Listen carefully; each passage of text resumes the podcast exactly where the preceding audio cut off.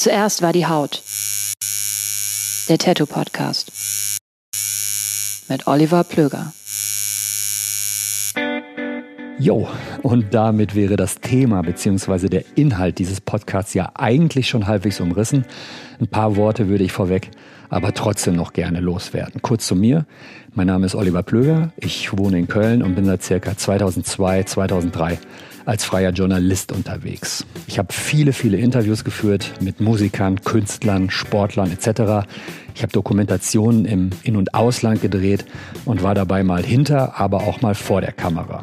Viel wichtiger aber, insbesondere was diesen Podcast angeht, ich habe Mitte, Ende der 90er Jahre angefangen, mich selbst tätowieren zu lassen. Ich habe inzwischen Arbeiten von knapp 40 Tätowierern aus dem In- und Ausland gesammelt. Ich habe zudem auch mal einige Ausstellungen mit Tätowierern organisiert und kuratiert und war auch drei Jahre lang mal sowas wie eine Art Shopguy in einem Laden. In diesem Podcast geht es mir vor allem darum, den Werdegang, die Entwicklung und die ganz persönlichen und subjektiven Eindrücke eines jeweiligen Tätowierers in Erfahrung zu bringen. Warum machst du das überhaupt? Warum arbeitest du genau in dem Stil, in dem du arbeitest? Wie und warum haben sich deine Arbeiten weiterentwickelt? Was nervt dich am Tätowieren? Was ist das Geile am Tätowieren? Welche Rolle spielt Social Media? Und was für ein Privatleben hat man eigentlich, wenn man immer nur an die nächste Tätowierung denkt? Um all das und wahrscheinlich noch viel mehr geht es in diesem Podcast. Und jetzt viel Spaß und eine gute Zeit mit meinem heutigen Gast. Zuerst war die Haut. Der Tattoo Podcast. Mit Oliver Plöger. Ja, ich bin heute zu Gast im Sommerloch. Und das Sommerloch hat sich eingefunden in meiner heimischen Wohnung im schönen Köln in Nippes. Und mir gegenüber sitzt mein heutiger Gast. Mein heutiger Gast ist Christian Neff. Hallo. Christian ist Papa, Christian ist Schlagzeuger, Christian ist DJ, Christian ist Lehrer, Gymnasiallehrer. Gesamtschullehrer, das ist mir schon wichtig. Entschuldige bitte, ja. Ja. genau. Und Christian ist auch ziemlich doll tätowiert eigentlich. Beide Arme voll und auch sonst noch irgendwelchen Krams. Und Christian ist, und jetzt kommt der springende Punkt, kein Tätowierer. Christian, was machst du hier heute? Ähm, ja, wir, ähm, das ist so ein Rollenspielabend quasi, aber ohne, Ja, ja. ohne Würfel. Wir haben auch schon lustige Outfits an, ne? Ja, auf kinky. genau. ja.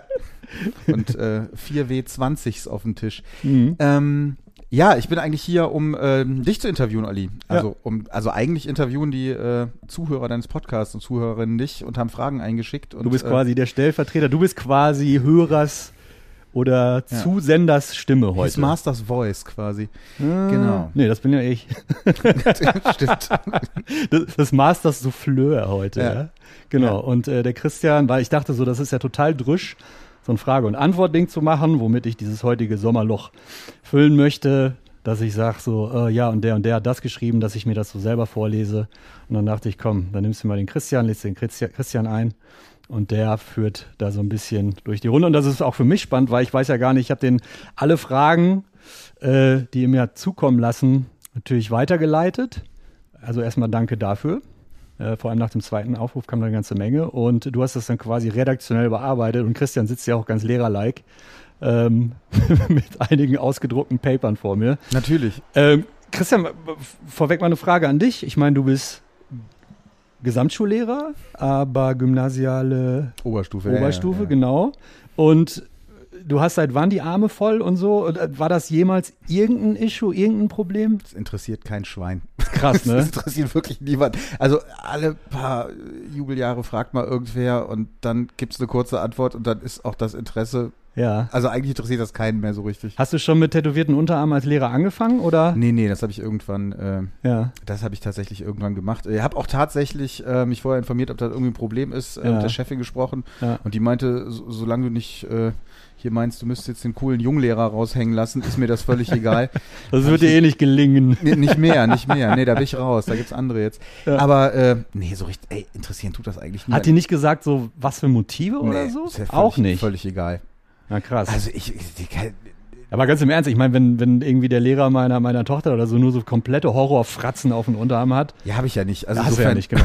Das, also ja, Ja. eigentlich interessiert es keinen. Ja. Ab und zu wie gesagt, frag mal irgendwer, dann ist die Antwort immer, kannst du in der Pause fragen und die Hälfte macht das dann nicht. Ja. völlig, völlig egal. Also so richtig interessieren, ne? Wie Und die gesagt, Schüler auch nicht mehr, weil die sind das ja auch Nee. alle. Ja. Also es ist eher so ein Ding, wo äh, neue Kollegen denken oder so, so äh, Aha. Referendare und Referendarinnen, oh, darf man das denn? Und dann kommt man, ja, und du so, äh, eigentlich kein, nein, aber ich mach's. nee, interessiert halt eigentlich niemanden. ja, okay. Ähm, aber so ein paar deiner Lehrerkollegen sind auch tätowiert, ne? Auch Ja, ja, Unterarm du und kennst so. ja auch. äh, Ja, ja, eben. Ja, ja, ja Den, klar. Äh, wie heißt Ja. der nochmal vom, der hat vom Lonienarm und Genau, der Max. Ja, Der ja, Max, sorry, der genau, sorry, Max, Ja, ja. ja, vom, Hm. genau. ja, Ähm, ja, aber das ist, ja. Ja, es ist einfach kein Thema mir tut so ein ne? bisschen für die Pens leid. Also wenn Ja, du irgendwie mit für die 18, Schüler, ja, ja. ja, wenn du irgendwie, wenn die, also sitzen halt deine Lehrer da mit tätowierten rum. was willst du denn da noch machen? Hm. Ja, Also keine so Ahnung. bisschen- Komisch, komische Drogen nehmen und Trap hören. Ja, oder, äh, Und mit 19 sterben oder, oder so. ganz, ganz, ganz elegante Abibälle feiern, wo du dir denkst, was seid ihr für Spießer? Aber äh, Ja, okay. Ähm, und dein nächstes Tattoo ist schon geplant vom Dirk Reuter. Es ist jetzt, aber das verraten wir jetzt hier. Ja, ja, klar. es ist ja, ja. jetzt 9. oder 8. Ich guck mal. ja, ja, in zweieinhalb Ach, Wochen der- oder so. Ja, Wochen, ja, okay. Und du kriegst was auf die Schulter. Panther. Ja. Ja. Panther auf den Hals, der quasi, also nicht auf dem Hals, sondern auf den Schulterblättern. Genau, den der oben Schulterblättern. äh, quasi aus dem Hals rauskommt. Also auf der Seite, auf Ja. dem Schulterblatt, äh, Schlüsselbein ist es, glaube ich, ja, anatomisch. ja, ja, ja. Ähm, aber so richtig sichtbare Stellen, Hände, Hals? Nee. Aber da bin ich auch ehrlich, glaube Ja. ich, ähm, zu alt für, dass ich denke, dass ich das mir schon verdient habe. Also ich finde, Hände, Hals machst du halt, wenn, du, Ja. wenn der Platz langsam voll wird. mhm, mhm. Und da ich halt Arme und ein bisschen was auf dem Bein habe, finde ich, ist Hände, Hals noch längst nicht dran. ja, Also fände ich irgendwie albern. ja. Ohne T-Shirt sieht das doof aus dann. Du hast äh, viele oder weitestgehend oder eigentlich komplett Traditional Ja, Tätowierungen. ich glaube nur, ja. Von wem hast du Tätowierung? Ähm, angefangen habe ich beim Tom in Ja. Mülheim, wie glaube ich alle, die aus dem Rheinland kommen und Ende der 90er sich für Tätowierungen interessiert haben. Elektrische Tätowierung, Grüße. Dann bist Ne? du da halt gelandet. Tom Ähm, ist längst in Berlin. Genau, aber- dann war ja. der irgendwann weg. Dann war ich beim Hennes, habe ich ein paar Sachen machen lassen. Mhm. Ein paar Sachen irgendwie in England, USA, irgendwie so im Urlaub. Okay, gezielt oder war das dann so spontan oder bist Sowohl als auch. Ja. Also irgendwann bin ich mal nach Brighton äh, zu Phil Kyle damals, den fand ich super. macht der eigentlich? Ja. Ja. Äh, dann irgendwann mal in New York bei Smith Street Ah, cool, ja, stimmt. und dann war ich Was hast du da nochmal bekommen? äh, Rose of No Man's Land. Von Eli Quintas. Genau, genau, genau. Äh, wo ist die auf dem Arm, Innenarm? Oben, Oberarm. Oberarm, ne? Stimmt, ich erinnere mich, ja. Ja. Ist, ist immer so schade, ne? So, das sieht man ja fast nie. Ja. Ich meine, ich renne auch nie im. Unterhemd rum, so. Ja, ne? eben, ja, ja, ja. genau. Ja, ja. Ähm, ja, und sonst ganz, ganz viel hier beim äh, Jens Seemann in Köln. Ja. Eigentlich, würde ich Mega. sagen, zwei Drittel ungefähr. Ja. Und dann halt mal so kleine Dinger irgendwie in London bei Frith Street, äh, so ein kleines Halbstunden-Ding. Äh, ja. äh, auf dem Fest in Gainesville, so ein, äh, So ein Hardcore-Fest, wo du manchmal ja, hinfliegst, ne? Genau, und da gibt's halt mal so ein Flash-Sheet zum Festival und dann. Mhm. gehen wir da halt immer, machen uns einen Termin. So Sachen halt. Aber eigentlich der Großteil hier, Jens Seemann, Ja. Ja. der, genau. Ähm, du bist natürlich auch von Anfang an Hörer meines Podcasts. Ja, tatsächlich, ja. Ähm, und da habe ich mich sehr gefreut. Ich glaube, das war eine der ersten Folgen. Ähm, Chris Detmer. Mhm. Und da hast du mir, weiß ich noch, ich glaube am ersten Weihnachtstag oder Heiligabend sogar Ja, ja, ja. Äh, geschrieben. Was war du? Dein Ja, Vater, ich war ne? mit meinem Vater im Urlaub, im äh, Skiurlaub und wir haben irgendwie abends gekocht und ich habe den Podcast gehört. Mein Ja. Vater hat mit wachsender Begeisterung, also mein Vater, weiß ich nicht, der ist, äh, war da schon über 70 Ja. äh, und fand halt den Detmar so super, weil er so, ah, also ne, mein Vater ist alter Handwerker und fand das halt so gut, dass da jemand mit äh, Werf und Hingabe von Handwerk gesprochen hat Okay. und war äh, hin und weg und hatte echt äh, großen Spaß. Ich glaube, es war der, der Detmar-Pod. Ja, genau, den ja, haben wir ja, gehört. ja, ich. Fand er super. Aha. Hat er noch mal einen anderen gehört? Ich glaube nicht. Also ich glaube noch nicht, dass mein Vater alleine einen Podcast sich anmachen Ja, würde, ja, aber okay. äh, Ja. nee, das war der einzige. Ja, da hatte ich mich sehr gefreut. Sehr, also, äh, wohin es so trägt, ne? Ja. Da, da, Ja, aber also es ist halt einfach schön, wenn Leute mit äh, Hingabe von äh, Sachen Ja. erzählen, die sie herstellen. ja. Du kennst ja auch diese SWR-Doku, wo du Handwerkern dabei zuguckst, wie sie irgendwie, keine Ahnung, Käse machen. Äh, So meditativ ist ja, das was, ist ne? einfach großartig, ja. ja, genau. ja. Hast du was vom Detmar tätowiert auch? Nee, nee, nee, nee. Nee, Aber das nee, nee, nee, nee, also nee. Nee, nee, nee. Ist jetzt so rough wahrscheinlich, ne? Ja, Oder eigen. Tribal-Nummer finde ich schon so ein bisschen. Ja. Also ich glaube, so Detmar vor 10, 15 Jahren wäre genau meins gewesen. Ja, Jetzt aber du so- kannst auch mittlerweile so biomechanische Schläuche äh, einbauen lassen, statt des Ja. Tribals, glaube ich. Auch nicht deins, ne? Ist nicht also sieht Ja. gut aus, aber ist echt nicht meins, ne. Ja. Ähm, ein großes Brustprojekt hast du, glaube ich, noch vor dir. Du bist aber seit ewig am Hadern von Genau, dem, da ne? rede ich ewig von. Mal gucken, ob ich das wirklich irgendwann mache. Ja, ich hätte halt gerne einen Adler auf der Brust und äh, Mhm. ich bin halt auch echt wehleidig und ich weiß nicht, vielleicht bleibt das auch einfach so dieses, äh, irgendwann mache ich das mal. Du bist, und dann in der äh, Rente. du bist alt wie ich. Genau. Und dann, Ich glaube, ich bin äh, anderthalb Monate älter als du. ja, ja, Ja. okay. Ähm, kannst du dich noch dran erinnern, um es jetzt mal so ein bisschen auf, auf die Spur zu kriegen?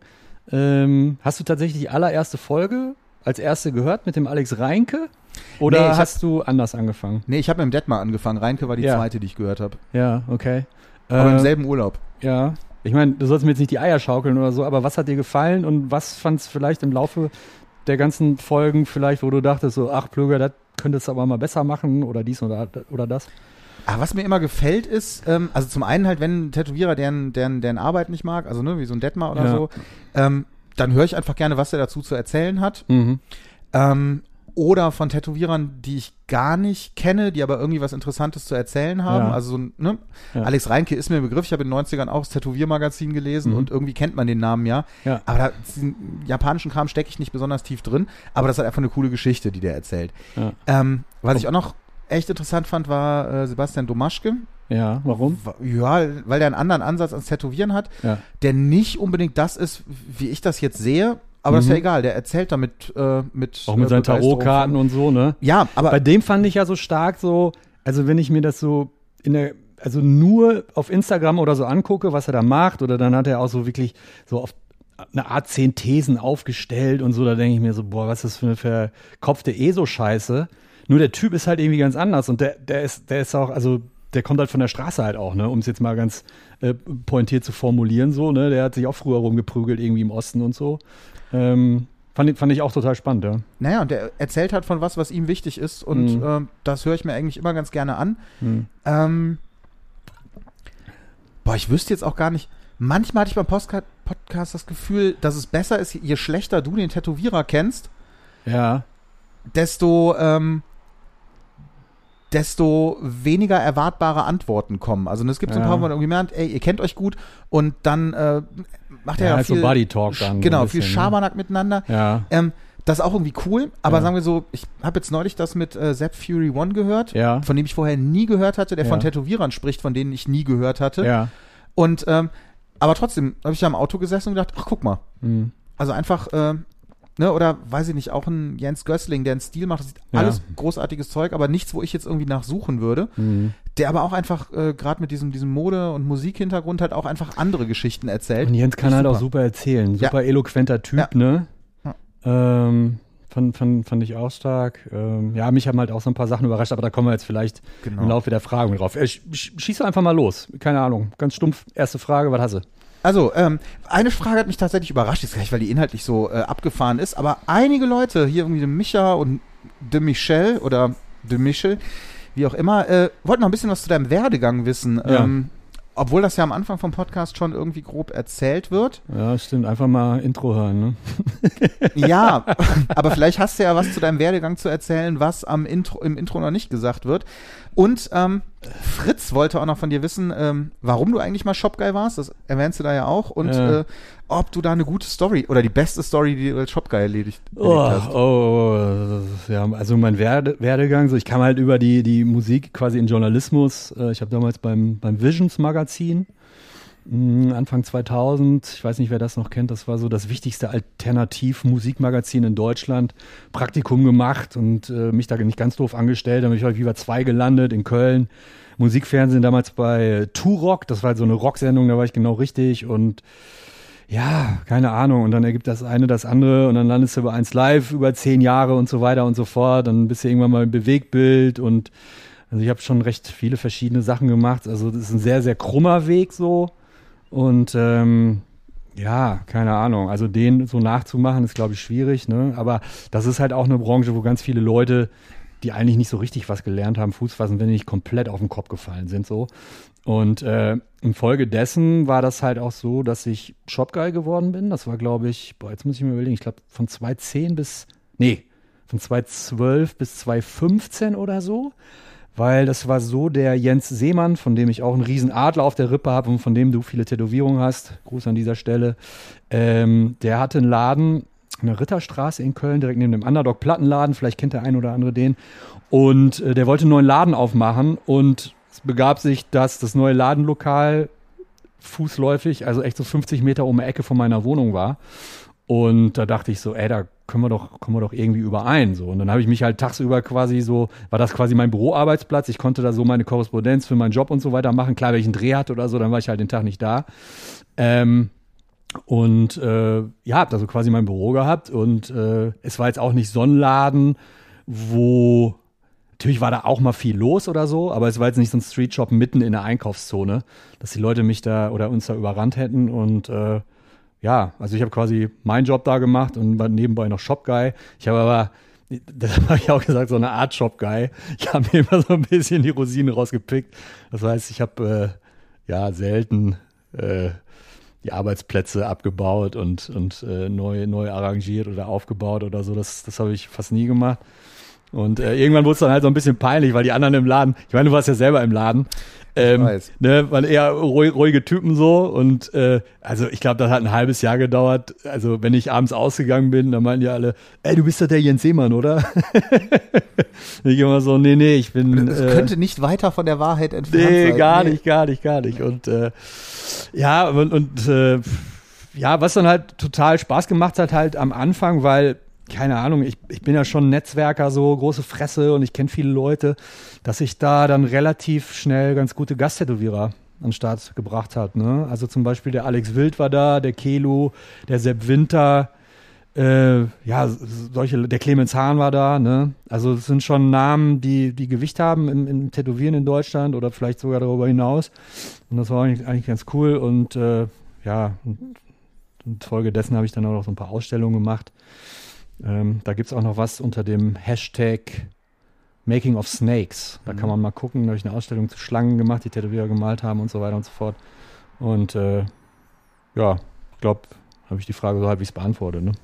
Nicht die Frage, was die beste Story als Shopguy ist. Ah, die beste Story, boah, ey. Also ganz, es gibt halt so den alltäglichen Wahnsinn. Also dann kommt halt eine, eine, eine 18-Jährige rein mit ihrer Mutter und ähm, blättert so die Fotomappen durch und, äh, und die Mutter guckt mich total entsetzt an und sagt so, also das muss ja wirklich nicht sein, ne? Und ich so, was denn? Ne? Ja, am Hals tätowiert hier, ne? Oder, oder hier auf der nächsten Seite, da, auf der Hand tätowiert, ne? Also, also stimmt, also da sind, sind wir doch einer Meinung. Und ich gucke die an und meine so, Ihnen ist schon klar, dass ich auch den kompletten Hals und auch die Hände tätowiert habe, ne? Und dann sagte sie nur so, ach, bei Ihnen fällt das irgendwie gar nicht so auf. Schon nett.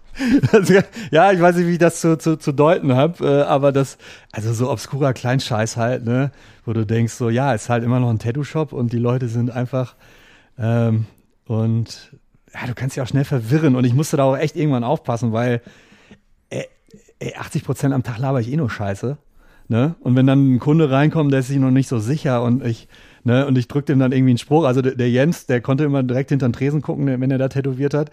Äh, ganz oft einfach so habe ich gesehen, das Netz oder Tattoo-Maschine geht aus und der guckt nur so rüber und schüttelt nur den Kopf und tätowiert weiter so. Ähm, ja, war eine, war, eine, war eine gute Zeit, aber so nach drei Jahren reizt dann auch oder so. Ja, ja. Ähm, jetzt hast du ja eben gesagt, dass es Stories gibt, die man nicht erzählen kann. Ähm, aus deiner äh, journalistischen Karriere Gibt's da was, was du erzählen kannst? Äh, würde Alf gerne wissen. Äh. Ja, also, ja. Ähm, es begab sich, dass äh, der amerikanische Hip-Hop-Künstler Snoop Dogg vor ewig und drei Tagen im Kölner Palladium zugegen war und dort spielte. Und äh, ich wollte ein Interview mit ihm machen für eins Live damals. Und äh, ich habe einen Monat vorher schon der Plattenfirma gesagt, so, ey Leute, ich will das Interview auf jeden Fall vor der Show machen. So ja, äh, kriegen wir hin, aber wieso denn nicht? Ich so, ey Leute, ihr wisst ganz genau, was der auf der Bühne macht. Der raucht sich zehn Dübel, Alter, und danach wird's schwierig so, ne? Ja, ja, kriegen wir da hin und dann nochmal nachgehakt und so, ja, Tag des Konzerts. Olli, äh, so, äh, das Interview geht klar, aber wirklich erst nach der Show so. Und ich so, ähm, ja, okay. Er kommt auf die Bühne, hat irgendwie schon das erste Ofenrohr an, ey. Ich meine, das war ein Jolly, ey, der sah aus wie eine Klorolle so, ne? ey, alles, ey, das, das Palladium ist nicht klein, so, ne, aber du hast es überall gerochen, so, ne. Jo, Show vorbei und ähm, ja, ja, Interview, ja, dauert noch ein bisschen. Stunde, anderthalb, zwei Stunden. Ja, ja, Snoop wäre jetzt soweit so, ne? Ich komme da rein. Hey Snoop, hey Oliver, ne? Sitzt da. Und ähm, ich sag Snoop, äh, so auf einer Skala von 1 bis 10, wie fandst du die Show heute? Und er nur so, on a ski from 1 to 10. The show was a straight 10. Ne? Ich so, okay, die Show war eine 10 von 10 für dich, so. Ich fand das nicht so, aber egal. Dann habe ich meine Fra zweite Frage gestellt. Und ich nur so, Snoop?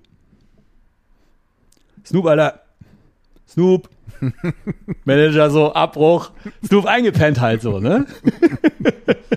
Und wie gesagt, einen Monat vorher, ich habe die Plattenfirma echt bekniet, so, lass uns das vorher mal. Nee, nee, das geht schon. äh, Snoop wurde hinausgeleitet. Äh, ich konnte mit einem 40-sekündigen Interview hier rausfahren. So, yeah! Und da habe ich gedacht, boah, jetzt werde ich Shop-Guy.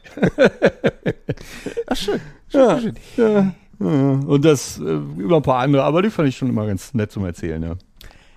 Ähm, du hast mich das eben gefragt, äh, ob ich jobmäßig irgendwelche Aha. großen Sachen wegen der Tätowierung hätte. Ja. Ähm, das ist auch eine Frage, die äh, zwei Leute an dich gestellt haben, nämlich Carlos und Nick. Äh, die unangenehmste Begebenheit, die du wegen Tattoos erlebt hast, sei es äh, beim Job, Wohnungssuche. Ja. Mhm. Mhm. Ich muss ehrlich sagen, gar nicht.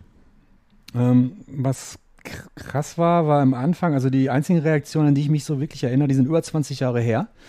Und zwar, äh, ich habe ja, weiß nicht, 99 oder so, meinen ganzen linken Arm angefangen vom, vom Hennes aus Düsseldorf und der war damals, oder der ist jetzt immer noch sehr, sehr bunt und sehr kontrastreich und das war halt eine Zeit, äh, wo Tribals angesagt waren und so. Und ich habe damals noch in Gelsenkirchen-Schalke gewohnt, Ruhrpott so, ne? Ähm, solide Leute so, aber auch der Horizont, naja, also Tätowierungen aus San Francisco haben die sich nicht angeguckt. Und wenn ich mit dem halbwegs frischen Arm da über die Straße gegangen bin oder in der Pommesbude stand oder so, ne, und dann die Leute, ey, was ist das denn? Was ist das denn? Ne, und ich so, äh, Tätowierung? Nee, das, ist doch kein Tattoo, ey. Das ist ein Tattoo, ne? Und dann zeigen sie schlechtes Tribal und also die, die, du hast richtig gemerkt, die haben das nicht greifen können, ne? Das war so, aber das war jetzt noch nicht mal negativ, das ist einfach nur so, boah, das gibt's. Und in meinem Job gar nicht, auch mit sichtbaren Stellen oder so, es war eher gegenteilig. Ich kann mich zum Beispiel erinnern, weiß nicht, Anfang 2000er, da kam irgendwie äh, Band auf, oder, oder habe ich ein Interview mit Incubus gemacht, ne? So, die wird man wohl kennen. Und nach dem Interview kam der Drummer an und meinte so, und der hatte auch sowas auf dem Unterarm so, der meinte so, boah, ey, wer, wer hat dich denn tätowiert? Das ist ja mega krass. Du warst ja in Amerika bestimmt, wo warst du denn? Ich so, nee, nee, das ist aus Deutschland so, ne? Und der konnte das gar nicht fassen. So, Internet gab's noch nicht. Das war so 2003 oder so, 2002. Klar gab's ja Internet, aber nicht so Insta oder dass du, dass du gecheckt hast, so, ey, auf anderen Kontinenten gibt's geile Tätowierer oder so, ne? Und ich meine, der war damals wahrscheinlich schon Millionär und Rockstar und lebte in Kalifornien. Und selbst der meinte so, krass, so ein, solche Tätowierungen habe ich noch nicht gesehen. Und ich, ich dachte, ich komme aus dem Land, wo geile Tätowierungen herkommen. Also wo, so war das eher, ne? Also den habe ich dann auch noch Jahre später wieder getroffen, äh, besoffen bei Rock am Ring Backstage. Da zerrte er mich auch aus der Menge raus zu seinen Kumpels. Also, ey, der Dude, ah, awesome Tattoos und so. Also ja, also so ganz, ganz, ganz umgedreht eigentlich, wie man, wie es äh, erwarten könnte. Und ähm, nee, negativ überhaupt nichts. Ähm, und ja, keine Ahnung. Aber ich, ich, ich strahle das auch nicht auf der Straße, glaube ich, unbedingt auf, dass man mich irgendwie doof anquatscht und fragt oder so, keine Ahnung. Nee, und ich, äh, auf eine lustige Art und Weise verstehe ich auch diese Mutter de, deiner, der 18-jährigen Kundin, die irgendwie sagt, ja, bei ihnen fällt das aber nicht so auf. Mhm. Ist irgendwie so. Trotz Hals rundrum voll Ja. ist es nicht auf den ersten Blick, frag mich nicht warum. Ja, ich glaube, es liegt tatsächlich auch daran, also ich habe auch extra, also ich habe fast alles nur farbige Tätowierungen, aber am Hals habe ich halt einen Lotus von Mike Grubendal und den habe ich in schwarz-grau gemacht mit einer kleinen roten Flamme. Ich, ich wollte halt nicht so auf dem Kehlkopf, also was, was mir gar nicht reingeht, ist so, keine Ahnung, Tiger oder so auf dem Kehlkopf. So, wo Augen sind. Ne? Ich glaube tatsächlich, dass die Leute was heißt Probleme damit haben oder so. Aber ich bin mir ziemlich sicher, sobald in der Region Augen involviert sind, du redest mit jemandem, dass automatisch der, die Blickrichtung so ein bisschen runterwandert, weil da ist irgendwas, was sich anguckt, so, ne? Ähm, ja, ey, keine Ahnung, aber ich habe auch einen Bart oder so, der kaschiert. Ich glaube, wäre ich glatt rasiert und wäre auch nochmal anders. Ich weiß es nicht. Aber ich finde, also ich, ich, nehme, ich empfinde das als Riesenkompliment, weil das heißt, das impliziert ja irgendwie, dass, dass du mir passt. Und das ist ja eigentlich das, also. Ja, ja, es ist nicht äh, weder Rollkragenpulli noch äh, Ja. Fremdkörper, ne? Ne? Aber trotzdem, also ich verstehe irgendwie, was die Dame meinte. Hm. Ähm, Und ganz kurz, ähm, äh, kleiner Exkurs noch. Ähm, und ich konnte mich auch jahrelang nicht entscheiden, ob ich eher so traditional will oder japanisch, weil ich beides halt mega geil finde. Und dann dachte ich so, boah, Plöge, Alter, du musst dich mal entscheiden. Und dann äh, wurde ich von Dan Sinnes tätowiert auf der Wade vor boah, über, weit über zehn Jahren. So. Und der kam an und der hatte das gemixt. hm. Und ich war völlig baff, dass das so gut funktioniert hat. Und dann dachte ich so, okay, dann mach das doch. Und ich finde, glaube ich, bis heute Dan Sin ist einer der besten, best tätowiertesten Typen überhaupt. Der hat einen Arm vom Mick, ganz viel bunten Kram am Hals und so, und das sieht bei dem so stimmig aus. Also, ähm, also wenn ich auf einen so neidisch wäre, was er so eine Tätowierung hat, dann glaube ich Dan Sin ist. Bei dem passt das einfach Arsch auf einmal so. Ähm, ist eigentlich ein ganz gutes Stichwort mit den japanischen Tätowierungen Ja. und den westlichen. Ähm, das war auch eine Frage von äh, Nick, der hat eine Menge Fragen geschrieben. Ähm, du hast ja schon eine Affinität von japanischen Tätowierungen, wobei ich auch mal das Gefühl habe, dass du eher darüber redest, als dass du sie selber hast. Ja. Ähm, Ganz kurz ist das der Nick, der ähm, Sachen vom Las Uwe hat? Äh, das Hatte ich da irgendwas sein. dazu ja. geschrieben? Ja, Ich glaube, ist auch, da hatte ich irgendwie so als Notiz, als ich das ja, habe, irgendwie stimmt, stimmt, Nick stimmt. Lehrer. ja, ja, okay. Der ist das? Ja, glaub, ja. Okay. Ähm, warum hast du nicht so einen Philipp Löw? Weil, also, ich mein, es gibt ja, ja, kaum jemanden, der so oft abgefeiert wird, außer Mick aus Zürich, aber da Ja. könnte man dieselbe Frage stellen. ja, Ähm, warum nichts von denen? für Mick habe ich mir, glaube ich, mein linkes Bein noch reserviert. Das ist noch relativ blank. Ähm, aber was Philipp Lö angeht, ja, jetzt kommt eine Antwort, wo viele wahrscheinlich sagen so, alter Vater, äh, oder was heißt alter Vater? Einfach nur nachvollziehbar. Also ich habe mir ähm, halt 2004, glaube ich, den rechten Arm machen lassen vom Olli Lonien aus Trier. Grüße an dieser Stelle.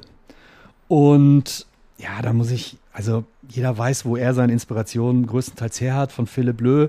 Und ganz ehrlich, Macht da ja auch kein Geheimnis draus. Ne? Nee, nee, nee, haben wir ja auch im Podcast drüber gequatscht und so. Ich meine, sein Sohn heißt Philipp mit F, ne? Wie, genau wie Philipp Lö. Ähm, und ja, es war halt auch so ein bisschen, wie gesagt, 2004, da habe ich schon beim Radio gearbeitet, aber die Kohle hatte ich jetzt noch nicht so dicke oder so. Und dann war es echt so, eine, so ein bisschen rational auch. Ich dachte so, ey, ich finde die Sachen von Lonien mega geil. Klar, das ist Philipp Lö inspiriert oder so, aber ich wäre tatsächlich nicht so wirklich auf den Trichter gekommen zu sagen, okay, dann baller ich jetzt jedes Mal in die Schweiz für eine, Sicht, für eine Sitzung. Allerdings war mir damals auch noch nicht bewusst, wie, wie schnell der ist. Aber ähm, und jetzt im Moment würde ich mir tatsächlich nichts von Philipp Lö machen lassen, weil der mir zu konzeptuell denkt. Also keine Ahnung, wenn ich jetzt sage, so mach mir einen Arm, wenn du Pech hast, in Anführungszeichen, macht er ja nur eine riesen Drachenkralle drauf mit ein bisschen äh, Nebelhintergrund und man denkt so, ja, okay. Also wenn du ein Foto vom ganzen Körper macht, fun funktioniert das vielleicht. Aber ich bin viel mehr Fan von so kleinteiligen Sachen. Wie gesagt, Mick, Mick ist mein Tattoo-Held so. Ähm, also es muss irgendwie wild sein. Also ich mag das eher, ähm, wenn man da noch was entdecken kann. So. Und diese ganz großen Flächen an Schattierung oder so, die Löse jetzt seit ein paar Jahren macht, die gehen, die gehen mir irgendwie nicht so rein. Und das würde jetzt auch nicht zu meinem Rest passen. Nee. Weil bei mir ist relativ viel Halligalli und da passiert Ja. viel, ne? Äh, Das würde einfach nicht passen so. Ist dann nicht so richtig was zum Sammeln, ne? Das ist eher, wenn du dir überlegst, äh, okay, ich mache jetzt äh, Lö auf den Oberkörper, dann funktioniert es wahrscheinlich. Ja. Ja. Ähm, und da, deshalb mein, meine Nachfrage gerade, ähm, Nick, der, ich weiß gar nicht, ob er mit richtigen Namen so heißt, wie gesagt, auch Lehrer und der hatte mir mal ganz nett geschrieben. Und der ist so, der hat äh, ein Torso, ich glaube Rücken und Front und Arme komplett vom Las Uwe aus Berlin, Loose Lips. Und der meinte dann so, ja, Olli, ich bin gerade im Gespräch mit Lars Uwe und Philipp Lö, dass die eine Kollabo auf mein Bein machen. Und mir ist sofort das Hirn geplatzt und ich so, Alter, wer bist du denn? Ey, das ist ja bahnbrechend, das ist ja sensationell. Ähm, aber er hat sich dann nochmal umentschieden und ähm, Status Quo ist jetzt und ich glaube, so wird es dann auch gemacht. Der hat, wie gesagt, den ganzen Torso von Lars Uwe und äh, Arme und der kriegt jetzt dann ein Bein von Mick und eins von Philipp Lö und ich denke so, ja, das kann man so machen im Punkt. Tätowier-Sammelleben so, ne? Also Props an dieser Stelle, geiler Typ, super netter Typ. Ähm, und äh, da, das sind tatsächlich so Momente, wo ich am meisten Freude an, an meinem Podcast habe, wo dann solche Fäden zusammenlaufen. Ne? Dass mir dann so jemand direkt schreibt, ne, mir fällt die Kinnlade runter, was der für Tattoos hat und was der noch vorhat. Das ist Wahnsinn. Ne? Also das Ding am Ende, das ist bahnbrechend. Also das wird in sämtlichen Zeitungen, obwohl liest ja keiner mehr. Ne? Aber ähm, das ist schon stark. Lustigerweise ist nicht von ihm, sondern von äh, jemandem, dessen, nämlich ein Instagram-Handle One Gear ist. Ja. Ähm, von dem ist die Frage, wann kommt denn eine äh, Folge mit Lars Uwe? Weil du redest öfters von dem, Ja. auch im Podcast. Ja. Ähm, also Lars Uwe, ich glaube, ich verrate da nicht so viel. Der hat mich am Anfang, ähm, gebe dem Christian hier mal Feuer. Alte Männer müssen rauchen. Ähm, ähm, überrascht, weil ich habe meine erste Sprachnachricht auf Instagram ever vom lieben Lars Uwe Jensen bekommen. Und ich so, was ist, was ist das denn für eine Datei so? Und da hat er sich sofort bei mir gemeldet und war voll, vollen Lobes und so. Und äh, ja, und dann haben wir recht viel korrespondiert und so. Wir haben auch mal telefoniert. Ähm, da habe ich ihn unter anderem damit konfrontiert, dass ich finde, dass er aus dreierlei Gründen für mich mit der beste Tätowierer der Welt ist. Ne? Konzeption, Schönheit der Gesichter oder das Figürliche, was er malt und das Technische halt auch ist total bahnbrechend.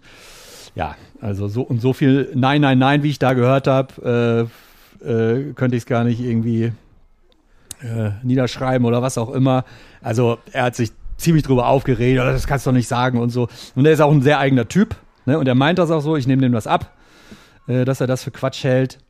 Aber ähm, ja, also einer der doch, dennoch, ich stehe dazu, einer der weltbesten Tätowierer, ist unfassbar, was der macht. Auch die ganzen Amis, das war ja auch im Gespräch mit Zeph Fury One, Ja, ja. kamen wir ja auf ihn. Und jeder hat irgendwelche Lars Uwe-Geschichten zu erzählen oder, oder mal gehört. Ich hatte auch tatsächlich überlegt, 2008 habe ich mir die äh, Brust von Chris Detmar machen lassen. Und da dachte ich auch so, äh, mach sie vom Lars Uwe. Und äh, jetzt im Nachhinein bin ich fast froh, weil sein Stil war damals schon so eigen, das hätte dann wieder nicht zu meinen anderen Sachen so richtig gepasst. Das wäre immer so ein bisschen rausgestochen. Ja. Aber äh, Props an den Typen, der ist nicht von, von, von dieser Tätowiererwelt. Er sieht sich auch nicht als Tätowierer. Das war auch ganz witzig. Ich glaube, die dritte Sprachnachricht, die er mir ever geschickt hat, hat er gesagt, ja, und ich war mal äh, ein oder zwei Jahre in meinem Leben Tätowierer. Das war eine ganz schlimme Zeit. Der sieht sich tatsächlich nicht als Tätowierer. Ne? Und wenn du die Sachen anguckst, die sehen ja auch nicht wie, wie Tattoos aus. Das ist ja eher so Fine Art, Ja, aber schon. perfekt angepasst so, ne? Ja. Aber ähm, die Sprachnachricht, äh, die habe ich auch dem einen oder anderen vorgespielt, ne? Also wenn einer der besten Tätowierer meiner Meinung nach der Welt sagt, er ist keiner, ja, dann weißt du, der lebt auf Wolke 97b. genau. Ähm, du hast eigentlich das Stichwort zur nächsten Frage geliefert. Ähm, einer deiner äh, Hörer, Sebastian, ähm, fragt, was du, we oder wen du für den unterschätztesten Tätowierer in Deutschland hältst. Ich dachte erst, die Antwort wäre Lars, Uwe, aber es kann ja nicht sein. Unterschätzt ist er ja offenbar nicht, wenn du so oft äh, von ihm schon gehört hast. Wen findest du unterschätzt? Oh, fiese Frage, ey. Das sind so, da wünsche ich mir, da hätte ich mir ein paar Notizen gemacht, aber Notizen hast du en masse, ich habe hier gar nichts. Äh, unterschätzt sind leider, Instagram sei in Anführungszeichen Dank, ganz viele alte deutsche Tattoo-Legenden, die irgendwie mit 1800 Followern rumkrebsen, so, ne? Ähm, die haben zwar zu tun, aber so in der breiten Wahrnehmung, und das ist einfach Instagram heutzutage, haben die keinen Wert. Hm. Und das ist mega traurig so. Ähm, ja, aber es ist, das ist einfach so, wie es ist. Ähm, allerdings sind die schon so lange dabei, die haben dann schon einen Kundenstamm oder so, die, also die meisten haben zu tun. Ich habe jetzt auch noch nicht so oft mitbekommen, dass einer der älteren Tätowierer aufgehört hat, weil er nichts mehr zu tun hatte. So. Vielleicht hat er weniger zu tun, ne? Aber ähm, ja, aber daran ist Instagram schuld, so, ne? Namen hast du jetzt nicht genannt. Absichtlich nicht? Naja, ey, keine Ahnung. Ein Heiko Gantenberg hat wahrscheinlich nicht so viele Follower. Ein Hennes hat nicht so viele Follower. Ein äh, Norm Banach hat nicht so viele Follower. Ein Marcel Christensen, den ich für einen der besten deutschen Tätowierer halte. Ich war auch äh, vorherige Woche bei dem im Laden und dann habe ich die Zeichnungen gesehen. Der macht fast nur noch ganze Fronten und ganze Rücken. Der Typ hat so viel Talent. Ähm, der ist so devot dem, der, der, dem, dem klassischen Tätowieren gegenüber. Äh, Wahnsinnstyp. Und also ich glaube nicht, dass der über, ey, wahrscheinlich beiße ich mich im Arsch, wenn ich im Nachhinein nachgucke, aber ich glaube nicht, dass der über 5000 Follower hat, ne? Und vom Können her und von der Qualität müsste der eine Million haben. Punkt. Aber er schert sich einfach nicht drum. Er postet super wenig und Instagram-Algorithmus sagt, fuck you, Alter. Wir zeigen die Sachen fast gar nicht mehr an, so, ne? Aber er hat auch seine Riesenprojekte und die Leute kommen. Ja, und also, ne, wenn du auf Instagram guckst, tatsächlich Ähm, immer einer, Sachen. Ja, einer fällt mir noch ein. Das ist halt so ein Tätowierer-Tätowierer, der hat auch super wenig Follower, aber es ist mega geiles Zeug, was der macht, aber es ist so unique. Das ist Alex Knierer aus München. Ähm, Cosmic Musings, Mus Musings, Musings, ja, genau. Ähm, super netter, cooler Typ und macht aber auch ganz abgefahrene Sachen. Hat auch so ganz abgefahrenes Hobby, so der irgendwie Astronomie und äh, guckt sich Sterne an und so. Und das ist halt alles so in diesem Kontext äh, arrangiert und keine Ahnung, der macht halt eher so Sachen, wo so Steve Byrne, also so Biomechanik-Richtung, er macht viele Filler und ich kenne super viele Tätowierer, die Sachen von dem haben, aber es ist sehr unique und ähm, da tut es mir auch ein bisschen leid, dass er weniger, weil das ist sehr innovativ, was er macht. Ne? Ähm, sieht vielleicht auf den kleinen Bildchen nicht so gut aus auf dem Handy. Nee, ich würde eher sagen, dass große Sachen bei Instagram nicht so gut, gut wirken. Ja? Ja. Das hat der Ilja ja auch gesagt, ne? Der meinte, so seine Tattoos sind Instagram-Tattoos, weil die alle so Handflächen groß sind. Die Ja, kommen dann stimmt. fast besser rüber, ne? Aber das ist äh, zu nischig noch. Ähm, da würde ich ganz gern noch äh, zwei Fragen direkt anschließen. Äh, die eine, wo wir gerade bei äh, Instagram und äh, Format der Bilder sind, äh, Saskia hier aus Köln, Tätowiererin, äh, Sacred Sass genau, Von ähm, Santa Sangre, Grüße. Fragt, weil ihr glaube ich weiß, dass du das immer erzählst, dass dir das bei Instagram zu klein ist. Was war denn das äh, letzte Backpiece, das du ausschließlich bei Instagram gesehen hast und das dich trotzdem umgehauen hat? Äh, spontan, ich kann gar nicht konkret sagen, welcher Rücken, aber Chris Gava macht unfassbare Sachen, die mich immer wieder komplett wegbeamen. Und das wohl legendärste Backpiece der letzten Jahre, ähm, wo jeder wirklich gesagt hat, so, bam, was ist das denn? Das ist von Horitomo. Und der hat das gemacht auf dem, ich glaube, Lukas heißt der, ein Schweizer Tätowierer. Das ist so eine riesen Nom-Nom-Katzen nennt er das. Da ist so eine riesen Katze drauf. Und die hat dann so ein Fudumio äh, auf, auf der Haut drauf. Und das Ding ist, das Ding ist einfach der Wahnsinn. Also, keine Ahnung. Ich weiß nicht, wie man das bei Instagram findet. Das ist auch schon so drei, vier Jahre her oder so oder fünf Jahre. Ähm, das ist ein Ding, was mich richtig gekickt hat. Ähm, dann mein absoluter Lieblingstätowierer mit Mick im Moment ist Luca Marmone aus äh, Rom ist er, glaube ich. Auf jeden Fall ein Italiener.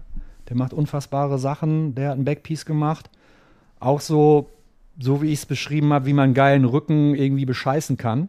Das heißt, ein Riesenschädel in schwarz-grau, ne, den man relativ schnell gemacht kriegt und dann ist schon ganz viel Fläche am Rücken weg. Mit einer knallbunten Schlange drumherum, auch der, der totale Wahnsinn. Ähm, und ein Riesenunterschied ist halt immer noch, ähm, und das erlebe ich selber äh, in meinem eigenen Dasein, dass ganz viele Leute, die Tattoo interessiert sind, ähm, so richtige Backpieces noch nie live gesehen haben. Ne, also es kam schon oft vor, dass ich irgendwie vor, einer, vor der Frieda Bar oder so stand und mit Leuten im Gespräch und so und dann so, ich so, ja, Rücken habe ich auch angefangen mein Rücken ist weit davon entfernt, fertig zu sein. Gruß an Shandor. Gott, oh Gott, oh Gott, ne? Wird noch irgendwann fertig, aber ich habe Linien, Schattierung, ein bisschen Farbe und wenn ich da das T-Shirt hochmache, dann sind so super viele Leute so, boah, ey, Alter, was ist das denn, ne?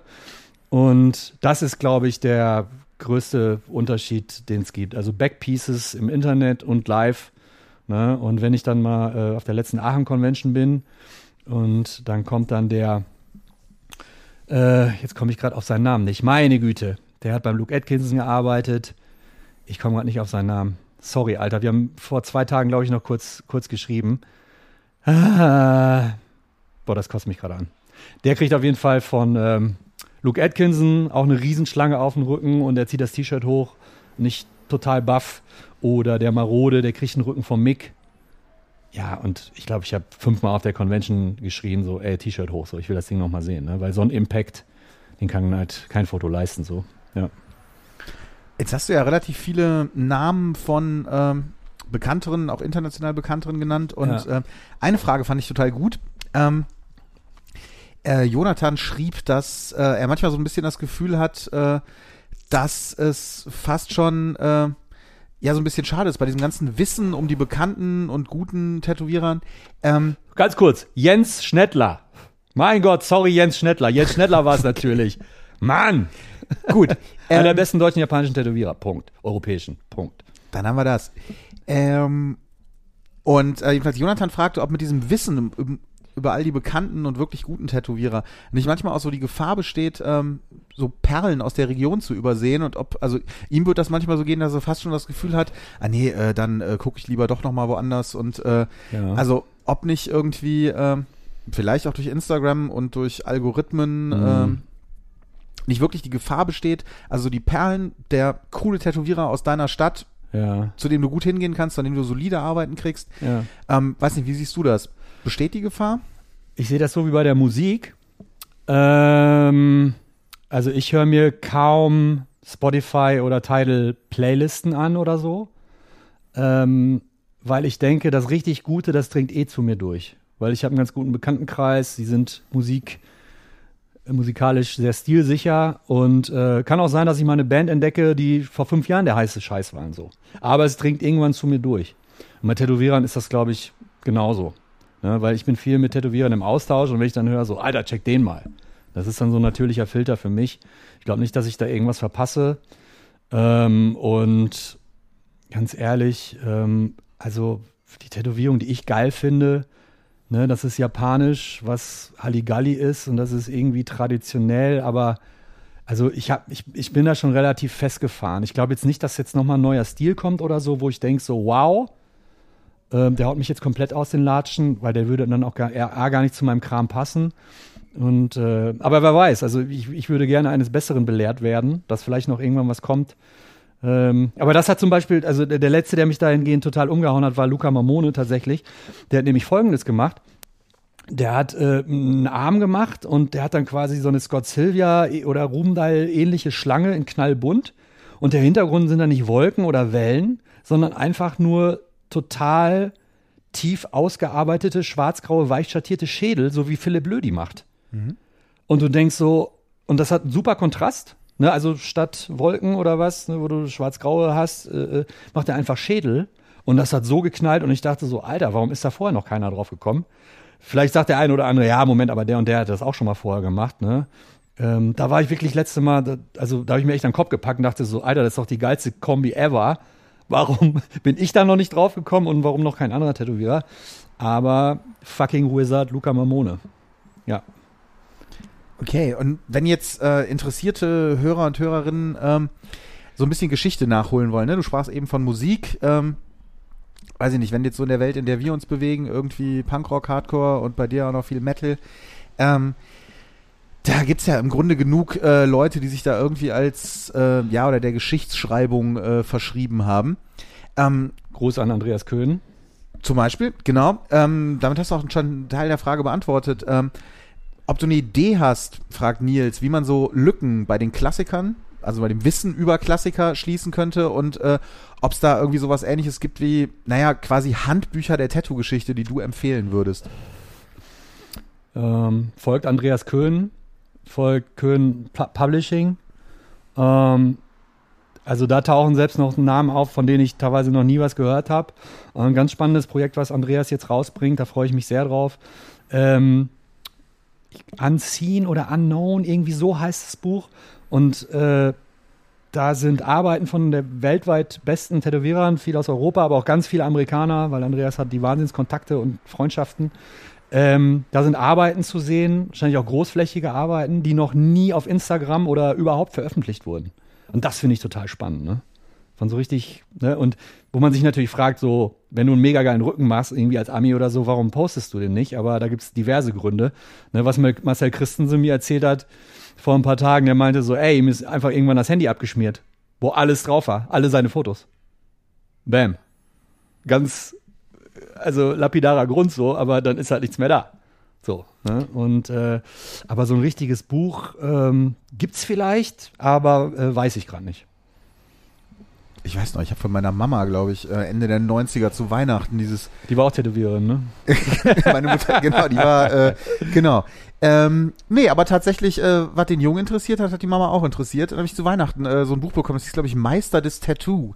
Und Ja. da waren irgendwie so alle äh, namhaften der Tätowierer der, weiß ich Der nicht, 90er, der ne? 90er. Eher Europa, aber auch ein paar Amis. Ich irgendwie kenne so. die Fotos. Ich habe Ja. damals, als das rauskam, ein Tätowiermagazin. Genau. Da gab es ein ewig langes äh, Feature zu. Und äh, ja, da so arbeiten, oder da war Luke Atkinson groß drin, da war, Ja. glaube ich, die Yvonne von Blut und Eisen, Ja. die damals schon so richtig massiv äh, schwarze Sachen hatte, Blackwork und so weiter und so fort. Übrigens auch eine tolle Folge von dem äh, Augen zu und Augen durch zu durch mit äh, Yvonne von Ja. Blut und Eisen, unbedingt mal hören, ja, auf jeden Fall. Gruß. Ähm, wie war die Frage? ähm, Ach so, dieses, dieses Buch. Ja, aber da sind auch, halt auch Leute drin. Ja, da ist zum Beispiel, äh, den habe ich Jahre später mal in Berlin getroffen. Ich habe keine Ahnung, was der macht. Äh, Slim D hieß der damals. Paint House Tattoo in Friedberg. ja. Und der hatte auch so einen totalen abgefahrenen Ami-Arm und der hat auch damals echt so, so Ami-Sachen gemacht und so. Und dann habe ich Jahre später mal zufällig, ich musste eigentlich nur auf der Bahn, auf die Bahn warten in Berlin. Auf einmal war da so ein Tattoo-Studio, bin ich rein. Und dann steht er da, ich so, du bist doch Slim D. Und er so, so nennt mich überhaupt keiner mehr. Also aus welchem Jahrzehnt bist du denn? Ich so, naja, ich habe 96 angefangen, Tattoo-Magazin. Und er so, ah, das ist ja cool und so, ne? ähm, aber so, ein- so ein Almanach, wo die ganzen Verschollenen drin sind oder so, ey, keine Ahnung. Ne?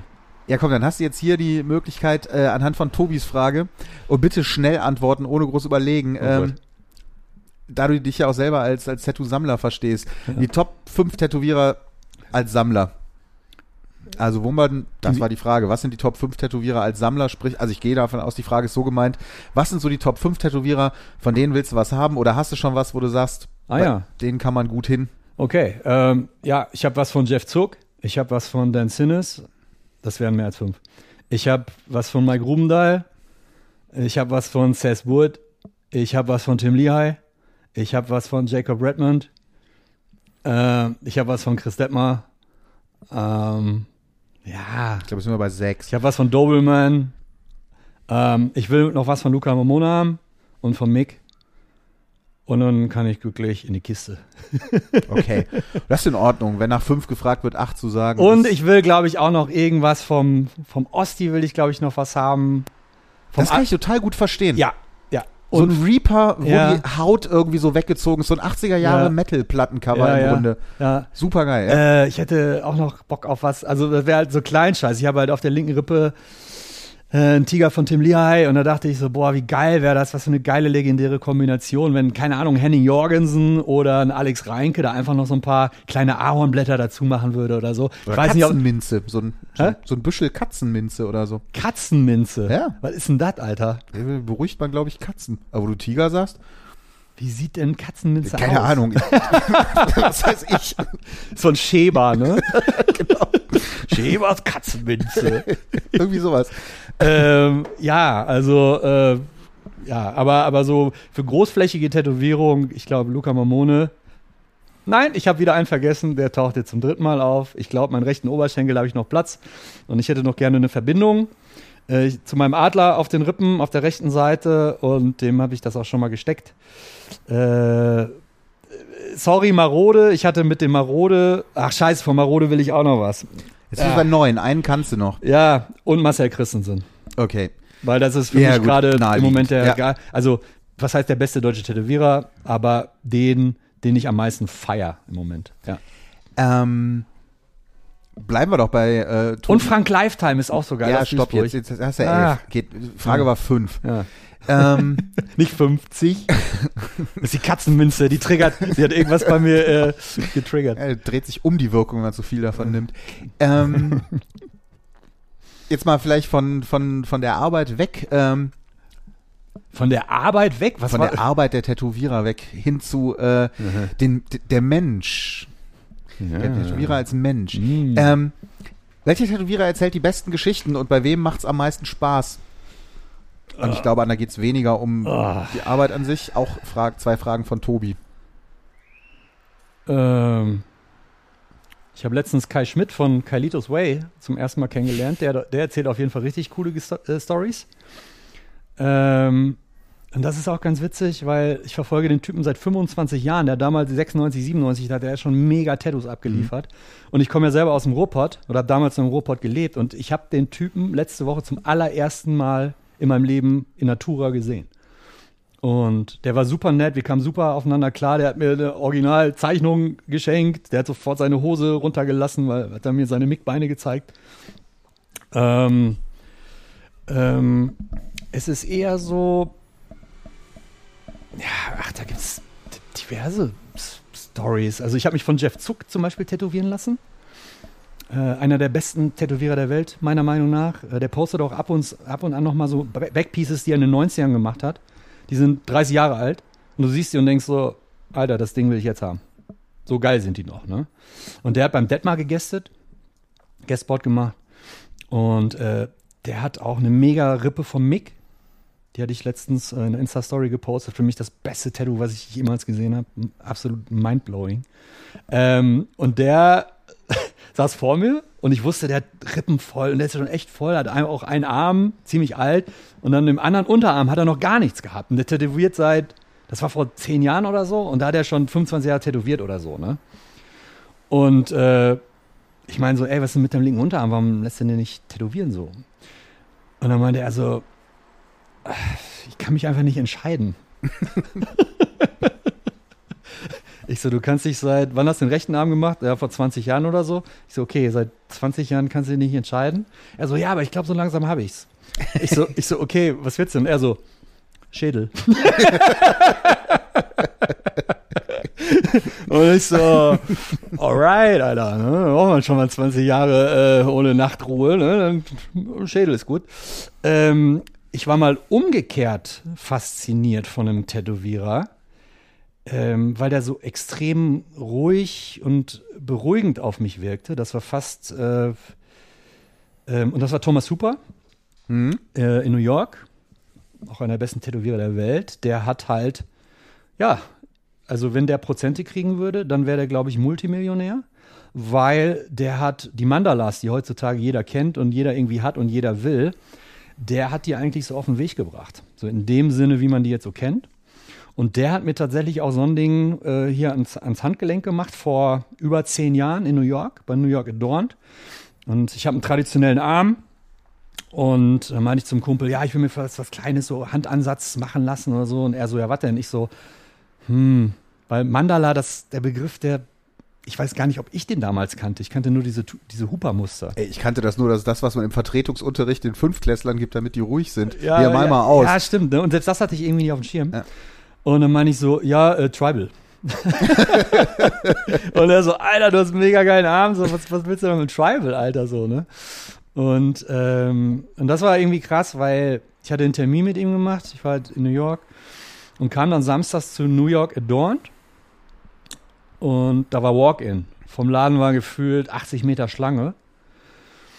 Und ich dachte so, boah, fuck, Alter, so ein Stress. Ich krieg als Nicht-Tätowierer, und das war vor über zehn Jahren, äh, den Handansatz tätowiert und da ist nur Stress im Laden. So, und dann bin ich da rein und Thomas Super, der hatte damals auch noch so super lange Haare, so ein Riesenbart, komplett zugehackt, so. Der wirkt halt sehr, sehr in sich, sehr zen, würde ich es würd mal behaupten. Der saß da echt wie so ein Buddha in der Mitte und meinte so, ja, hm, ja, meinte so, ey, wir machen unser Ding hier, alles easy, alles entspannt so. Und dann meinte er irgendwann so, bist Tätowierer? Ich so, äh, nee. Und er so, ah, ja, dann warte einen Moment. Und dann kam er nach einer Viertelstunde wieder und geht mit zehn Entwürfe. Zehn. Für so ein kleines Ding am Handansatz so, ne? Und ich so, ja, das ist cool. Und können wir das vielleicht so schattieren? Er so, auf jeden Fall kein Problem. Ich so, was? Und dann geht er so hin. Ich so, warte mal kurz. Ähm, warum hast du mich denn gefragt, ob ich Tätowierer wäre? So. Also jetzt gesagt, dass du Tätowierer bist, hätte ich dir einen Entwurf gegeben. ne? Und dann hat er mich tätowiert an der Hand. Und zwar mit einer Rotary-Maschine. Damit wurde ich auch noch nicht tätowiert. Und das war so, der war so total ruhig, hat so ganz ruhig noch, soll man noch was essen? So, ich kenne einen guten veganen Laden um die Ecke, der war damals schon Veganer hat sich voll Zeit genommen, haben wir was gegessen und dann hat er so ganz ruhig drumherum Tofu Babu, ne, irgendwie Walk-in und ich, ich habe mich gefühlt mit, wie mit dem, wie in so einer Bubble. Der hat so eine Ruhe ausgestrahlt, das war total geil. Und ich habe es echt total selten, das ist ganz, ganz weird, dass ich nach einer Tätowierung sofort denke, so, boah, geil, geil, dass ich die habe, genau so. Ich brauche immer Zeit, um mich zu gewöhnen, manchmal dauert es Jahre, ey, keine Ahnung, so, ne? Und weil, da war es sofort, weil die Erfahrung so geil war. Ne, ich habe den Typ echt am Ende umarmt so und habe mich fürs schöne Tattoo bedankt. Also genau, der hat nichts erzählt groß, der war einfach nur ruhig und bei der Sache, so, das war geil. Ähm, warst du da auch überrascht, weil du den ganz anders vorgestellt hast? Oder gab es Mhm. dann das nicht? Den habe ich mir genau so vorgestellt Okay. tatsächlich, ne? Gab es das denn mal? Weil Ja. vor allem, wenn du die Arbeiten siehst, wie minutiös das Ja, ja, ist und so und wie detailliert, da kannst du nicht irgendwie so ein halb besoffener Typ sein, so Oliver Pecker oder so, äh, rumschreit, ne? Dem ich übrigens fast mal einen auf die Fresse hauen wollte in London auf der Convention, als ich von Mike Grubendahl tätowiert wurde. Da hat der sich, weißt du, Hooper, total zen. Und wer sitzt neben ihm? Und die beiden sind super befreundet. Es gibt ja auch dieses, Klasse- dieses, Inst dieses YouTube-Video, wo sich beide äh, Gegenseitig die abwechselnd Hand- die Hand, die Palms, die Handflächen tätowieren. Und Hooper sitzt da ja, ne? Augen zu. Mm, und, und Packer. Und die beiden waren neben mir, ne? Ey, und ich nur so, what the fuck, ey, so, ne? Und ich so, ey, Rubendahl, ey, was ist los mit dem Typen? So, warum kommt denn der Hooper mit dem Clan? Er so, Alter, der ist an und der andere ist aus, ey, was soll denn sein, so, ne? Ey, der ist mir so auf die Eier gegangen. Wahnsinn. Es ist aber eigentlich ausgleichende Gerechtigkeit. Es gibt bestimmt den einen oder anderen, der die Erfahrung mit dem Shopguy beim Seemann mal gemacht hat, 2014. Das will ich hoffen. Da ist sowieso ein Typ im Vorzimmer, der die ganze Zeit auf Sendung ist. Der pennt die ganze Zeit, aber wenn er an ist, dann ist es richtig Richtig schlimm, schlimm. Alter. Dann schreit er nur. ey. Kitzelt die Leute, wenn sie am Bein tätowiert werden. Habe ich das bei dir gemacht? Nee, aber bei einer uns beiden bekannten Dame. Wer denn? Dani. Ja, Ja, Gruß. Mensch. ja, Ja. Genau. Deshalb meldet die sich nicht genau. seit zwölf Jahren. Komisch. Ähm, hatte ich denn einer mal so richtig überrascht? Fand ich eine schöne Frage von, von, von Saskia, also Sacred Sass. Ähm, von welchem Tätowierer warst du menschlich gesehen am meisten überrascht, weil du ihn oder sie dir ganz anders vorgestellt hast? Ähm, ganz anders nicht. Ich war von Mike Rubendahl extrem angetan. Ähm, also der macht mit die besten Tattoos der Welt. Der hat mit den besten Tattoo-Shop der Welt, Kings Avenue in New York und in Massapequa in Long Island. Und ähm, ja, also ich dachte jetzt nicht, dass das irgendwie so ein, so ein Hallodri-Fire-Typ ist oder so. Also gar nicht. Ähm, zumal ich den, da muss ich nochmal zurück, ich war jetzt schon in London, wo er mich tätowiert hat, aber ich habe den 2004 äh, bei New York Adorned getroffen. Da war ich erst Mal in New York und äh, war samstags nachmittags, Nieselregen, ich bin da irgendwie rumgerannt und, und irgendwie alles kacke so, was machst du? Und dann war ich bei New York Adorned und äh, komm da rein und die waren gerade am Zumachen so halbwegs. Und da haben äh, waren Troy Denning, Chris O'Donnell und Mike Rubendahl. Also alles absolute Tattoo-Legenden so. Und ja, 2004 war noch anders. Und ich meine so, ja, ist auch Tätowierung und so. Ne? Und ich habe meinen linken Arm vom Hennis gezeichnet. Die so, oh ja, geil, ey, das ist ja so, das ist ja Pachico, Alter, das ist ja genauso gut und, und Wahnsinn und so, ne? Und das ist noch was. Und ich so, ja, ich habe den rechten Arm von Olli Lonien in der Mache, den kennst du wahrscheinlich. Und er so, ah, Olli, mit dem habe ich in Mailand nebenan gearbeitet am Stand so. Dann sind wir noch ein Bier trinken gegangen. So, da habe ich schon gemerkt, so, okay, total netter Typ. Und äh, dann wurde ich, weiß nicht, 2006, 11 oder 12 war ich in London auf der Convention. Haben Termin mit Rubendahl gemacht. Musste vorher, weil er bei Henning Jorgensen irgendwie gegestspottet hat und der das, die Orga für den irgendwie übernommen hier in Europa, weil die da super Freunde sind.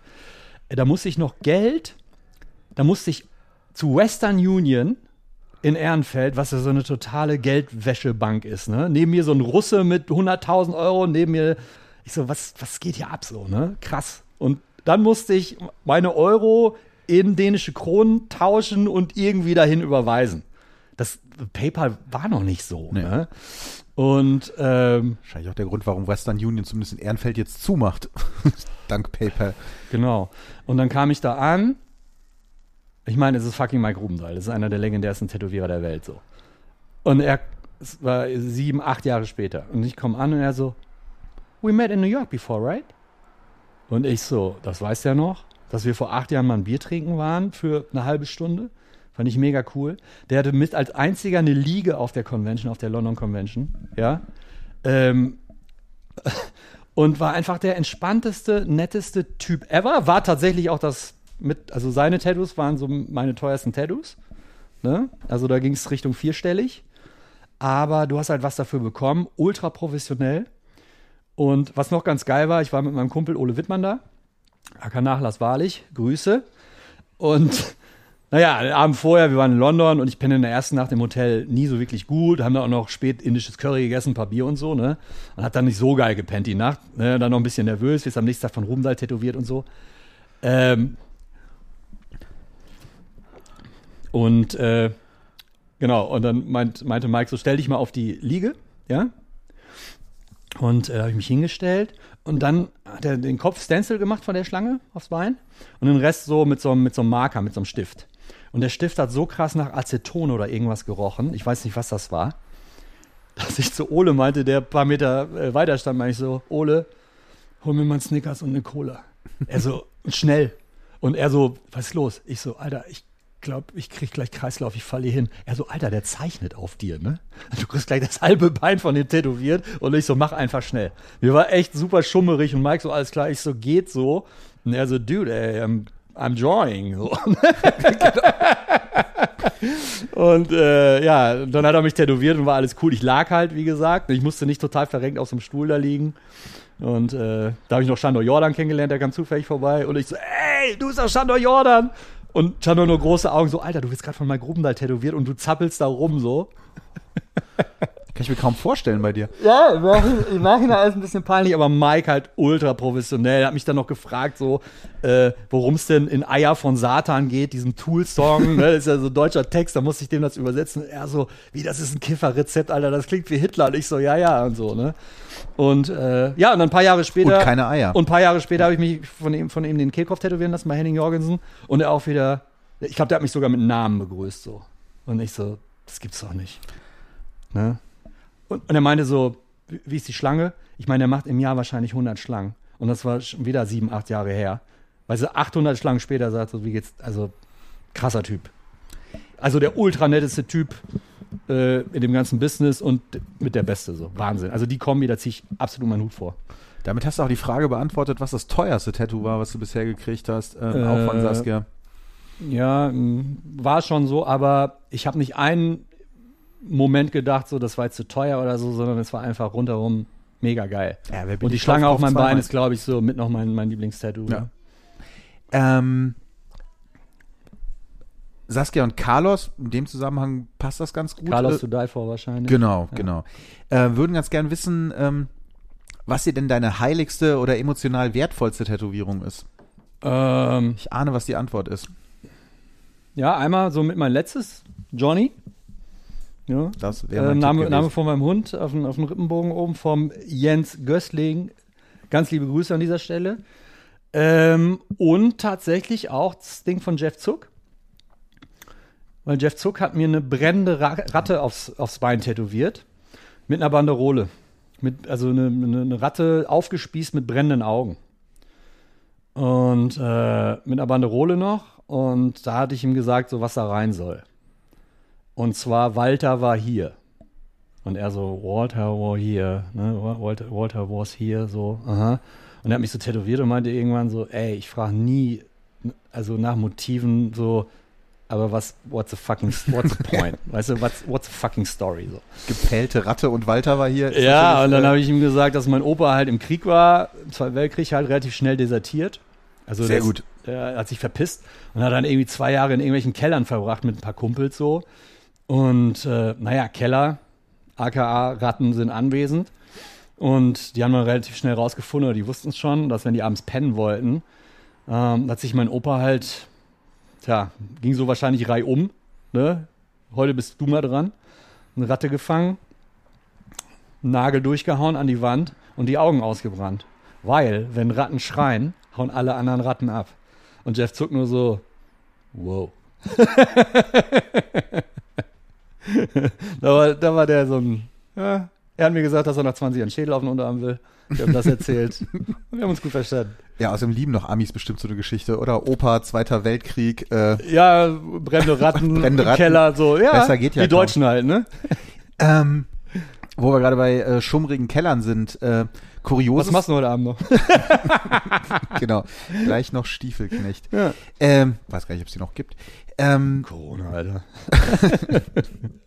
ähm, Gab es mal einen kuriosen Ort, an dem du dich hast tätowieren lassen? Auch Frage von Saskia. Ja, also morgens um halb sieben von Tom Grundmann. Damals noch äh, bei elektrische Tätowierung in Köln. Äh, da hat er mir eine Träne auf dem Finger gemacht, die man nicht mehr so wirklich sieht. Bei ihm zu Hause. Und ich habe ihm auch was tätowiert. Äh, sagen wir mal so, die Umstände waren etwas. Also eine Wohnung ist ja jetzt nichts Ungewöhnliches, aber ich Nee. glaube eher so der Zustand, in dem wir uns befunden haben. Der war schon, äh, das war schon sehr ungewöhnlich. Aber ansonsten, äh, lass mal überlegen. Ach so, doch, meine, meine linke Halsseite, auch eines meiner Lieblingstattoos von äh, Jacob Redmond. Der war bei Purple Sun Tattoo zu Gast in äh, Brüssel. Das war vor Paris Convention, der hat irgendwie einen Draht zu denen. Und dann habe ich unten gewartet und dann kam er runter und meinte so, was willst du? Ich so, ja, Schlange mit einer Glocke am Hals. Und er so, ja, okay, ein bisschen tricky da reinzuzeichnen, aber kriegen wir hin. Ich bereite mal vor, so, komm gleich wieder. Ja, dann 20 Minuten später höre ich nur von ganz oben irgendwo aus dem, auf dem, aus dem Treppenhaus so, äh, kannst hochkommen. Ich so, ja, okay, und mich da hoch.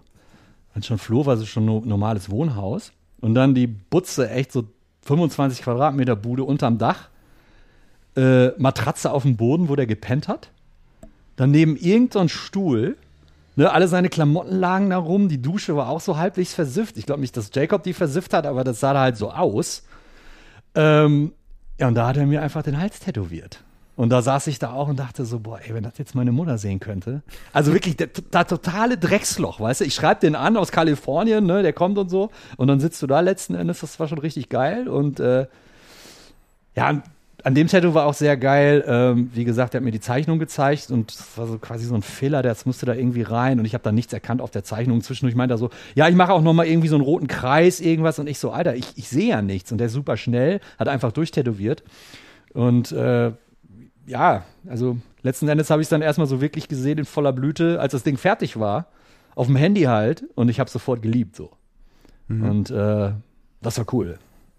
Ähm, daran vielleicht anschließend, bestes Erlebnis, das du äh, mit einer Tätowierung verbindest? Das ist eine Frage von Nick und Montana Mike und natürlich auch, äh, wo Ying ist, ist auch Young, äh, eine Scheißerfahrung, beziehungsweise vielleicht einen arschigen Tätowierer, von dem du dann richtig enttäuscht warst. Auch eine Frage von Äh, ich nenne jetzt keine Namen, ganz absichtlich, weil andere Leute haben andere Erfahrungen mit Dingen gemacht, aber es gab mal auf der Aachen Convention, also es hat sich so ereignet, dass, also amerikanische Tattoo-Legende, so, ne, ist halt so und ich schätze den sehr und ich wollte halt noch so eine kleine Rose auf der Hand von ihm haben. Und äh, ja, also der Typ war halt so anti und grummelig. Äh, dazu war ich noch so ein bisschen verkatert vom Vortag und so. Und mir schien es so, als hätte der null Bock da drauf. So, ja, yeah, we can do it. Yeah, okay. Half an hour. Bla, bla, bla. Und dann stand ich da, hab drei Minuten überlegt, dann bin ich hingegangen und hab gesagt so, äh, sorry, ich, also so hippie-mäßig und blöd das irgendwie klingt, ich, ich fühl's irgendwie nicht. Ich, und ich bin auch noch verkatert, also ich habe es dann so ein bisschen noch so in meine Richtung gelenkt und so. Und ich wollte einfach aus der Situation raus. Das war einfach so, das hat halt nicht gepasst. Und der hat glücklicherweise genauso cool reagiert, wie als er mir das Tattoo gemacht hätte. Also, okay. Und das war's. Ne, der war jetzt noch nicht mal pisst oder so. Der hatte irgendwie drei Linien gezeichnet oder so. Und äh, ja, und ich habe auf der rechten Halsseite, da nenne ich jetzt auch nicht den Namen, aber da das Ding ist ein bisschen zu dunkel geworden. Ähm, und das war auch der Grund, warum ich den Rest vom Hals oder in der Mitte halt auch was machen lassen habe, äh, um das so ein bisschen aufzufangen. Ich hatte das eigentlich gar nicht vor, aber so ist es halt. Und, äh, und das Lustige ist, dass Jacob Redmond, den hatte ich das damals als mir, also der hat mir das dritte, also das letzte Piece auf den Hals gemacht, auf der linken Seite. Und äh, da habe ich ihm so das erzählt und dann meinte er so, Alter, guck meinen Hals an. Und er hatte auch ein Halstattoo von einem richtig geilen amerikanischen Tätowierer, den man echt feiert. Und das Ding ist auch viel zu dunkel. und er so, we're in the same boat, what can I do? Ich so, ja, mach den Rest des Hals. Er so, pff, kein Bock drauf. Keine Ahnung. Ähm, ja, das waren so, Ja, das war irgendwie. Aber passiert, ich habe über 40 Tätowierer auf mir drauf. Meistens was cool. Passiert halt, ne? Vor allem, wenn du so Termine vorab machst, fährst irgendwo hin. Also der meine rechte Halsseite gemacht hat, das war auch in London. Das wird ewig geplant. Ich habe den Typ vorher nie gesprochen. Ja, das ist dann halt so, ne? Bestes Erlebnis? Ja, Mike Grubendahl. Ne? Also das, was ich eigentlich schon beschrieben Mhm. habe. Ne? Dachte ich mir. ähm, äh, Olli Lonien, der ganze Arm war auch cool.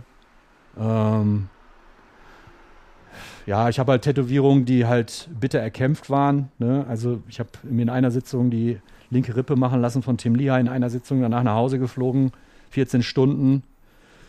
Ähm, oder der Shandor, der hat in Norwegen meinen Rücken angefangen, Linien. Ich habe halt einen relativ proportionalen, etwas längeren Oberkörper. Also bei mir ist richtig viel Fläche auf dem Rücken.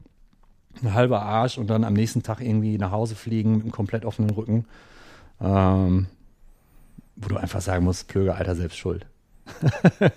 Das war noch die längsten Sitzungen, die du hattest, ne? Hm, Würde ich noch nicht mal sagen. Was war denn die längste? Ach, keine Ahnung. Also als der Hennis meinen Arm gemacht hat, so Unterarm, dann waren es auch mal, weiß nicht, fünf Stunden oder so. Aber so Unterarm und so, das geht ja alles. Ne, Mhm. Aber ich glaube, härtest, ja, mit härteste war, war Tim Lehigh die Rippe. Ne, auch null Betäubung oder sonst sowas, gar nichts. Ne, also so dreieinhalb, vier Stunden ganze Rippe. Das war schon, äh, das war schon tough.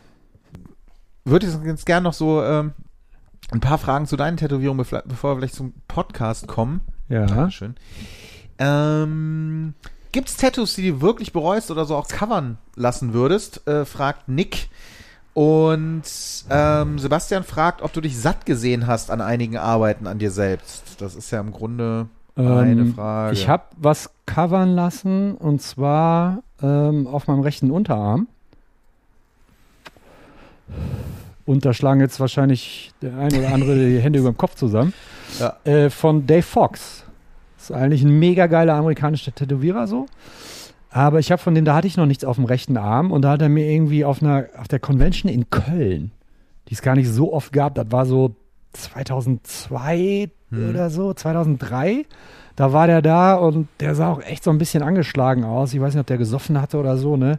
Und der hat mir dann einfach so eine Teufelsfratze auf den Unterarm gemacht und die war irgendwie zu dunkel und ja, keine Ahnung. Und dann habe ich, weiß nicht, drei Jahre später oder so vom Olli Lonien mir den ganzen Arm abgeholt und der hat so quasi drumherum gearbeitet. Das sah okay aus, aber irgendwie hat das nicht gepasst. Und dann habe ich mir ein paar Jahre später vom Jens Seemann ähm, einen Pantherkopf drüber machen lassen, frontal. Ähm, der auch immer so echt super da reinpasst. Mhm. Und was ganz cool war, ähm, während der mir den, den äh, Unterarm gecovert hat, also erstmal vom, vom, vom technischen Ablauf her, das war ganz spannend, weil, ich, wie gesagt, ich war beim Jens ja Shop-Guy. Das heißt, ich habe den jeden Tag gesehen.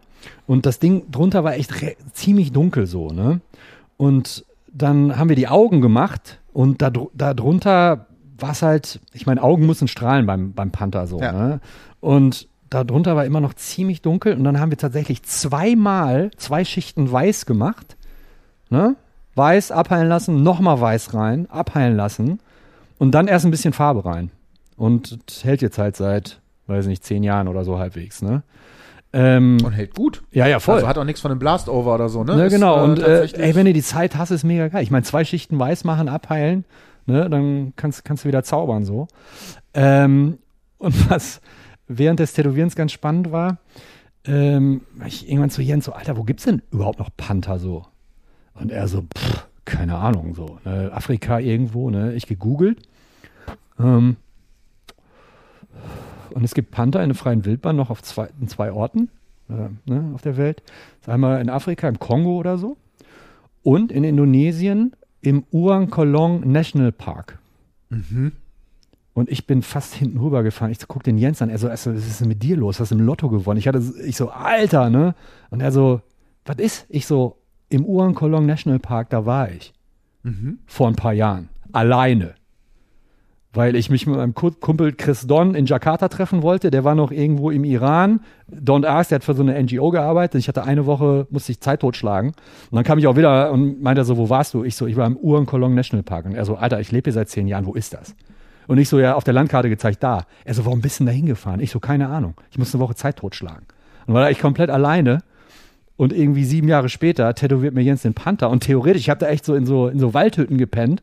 Wer weiß, ey, vielleicht ist ein Panther da auch mal im Haus rumgelaufen. Das fand ich auf jeden Fall in dem Moment mega geil. Und Jens meinte auch so, ja, das ist mal ein aufgeladener Panther so. Den haben jetzt auch nicht so viele, ne? Das war geil.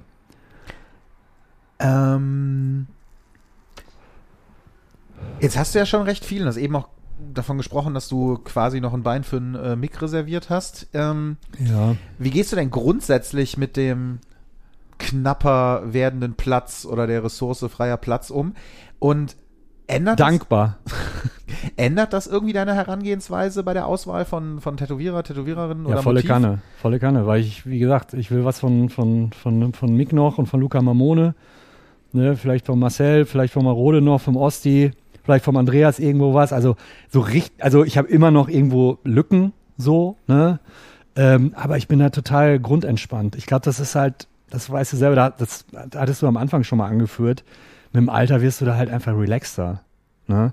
Und bei mir ist es auch so, wie wahrscheinlich bei vielen. Äh, Ich habe mal so Phasen, habe ich mega Bock, mich tätowieren zu lassen. Ähm, und dann wieder auch nicht. Hm. Ne? Und, ähm, und ganz ehrlich, wenn, wenn ich jetzt was Größeres wieder anfangen würde, dann hätte ich echt ein schlechtes Gewissen so ein bisschen dem Schandor gegenüber, weil der muss erstmal meinen Rücken fertig machen, weißt du, oder weitermachen. Ne? Und wenn der mitkriegt, dass ich irgendwo was anderes Großes angefangen habe, ey, der ne, tritt mir zurecht in den Arsch so. Ja, vor allem, weil du immer dein Maul so aufgerissen hast, dich über Leute lustig gemacht hast, die sich im Buckel nicht fertig machen lassen. Alter, ich Und bin ich glaube, nach, der genau, ersten ja. sicher, nach der ersten Sitzung irgendwie, oh, ich weiß jetzt genau warum ich, boah, ich hätte mich nicht so weit Ja. aus dem Fenster lehnen sollen. Ey, Alter, ich hab's, ich, ich hätte es nicht gedacht. Ja. Wie gesagt, ey, ich hab, ich hab große Rippenpieces gekriegt in, in einer Sitzung so, weißt du, ich hab den ganzen Hals voll, ne? Das sind so mit die fiesesten Stellen. Ja, so, ich habe vom Clemens Hahn, ey, der hat mir, glaube ich, einen Punkt auf den Sack gemacht. Der hat mir so eine Kralle am Innenseite oben am Oberschenkel gemacht, so. Da habe ich nur noch gekichert, so. Ich kann das aushalten. Aber Rücken, speziell wenn es hinten an die Nieren geht und Richtung Arsch, ja gut, du hast das Maul aufgerissen. Es ist halt, natürlich reißt du das mal aus, weil du es nicht weißt, Alter. Ne? Und dann, ja, und dann steht er da und, denkst, und du denkst so, so, oh Gott, oh Gott, oh Gott, oh Gott. Ich denke auch, dass so Rücken, also so wie wir den geil finden, dass da ein Großteil lebenslang nicht fertig wird. Ne? Und deshalb kann ich auch Tätowierer total verstehen, die mittlerweile sagen so, ey, ich mach den Rücken, aber du kommst Minimum alle zwei Monate. Sonst mach ich dir den nicht weiter. ja, Ne? Natürlich sagen die Kunden so, boah, scheiße. Ne? Aber nach einem Jahr oder so, wenn es fertig ist, dann ist das für eine gute Sache.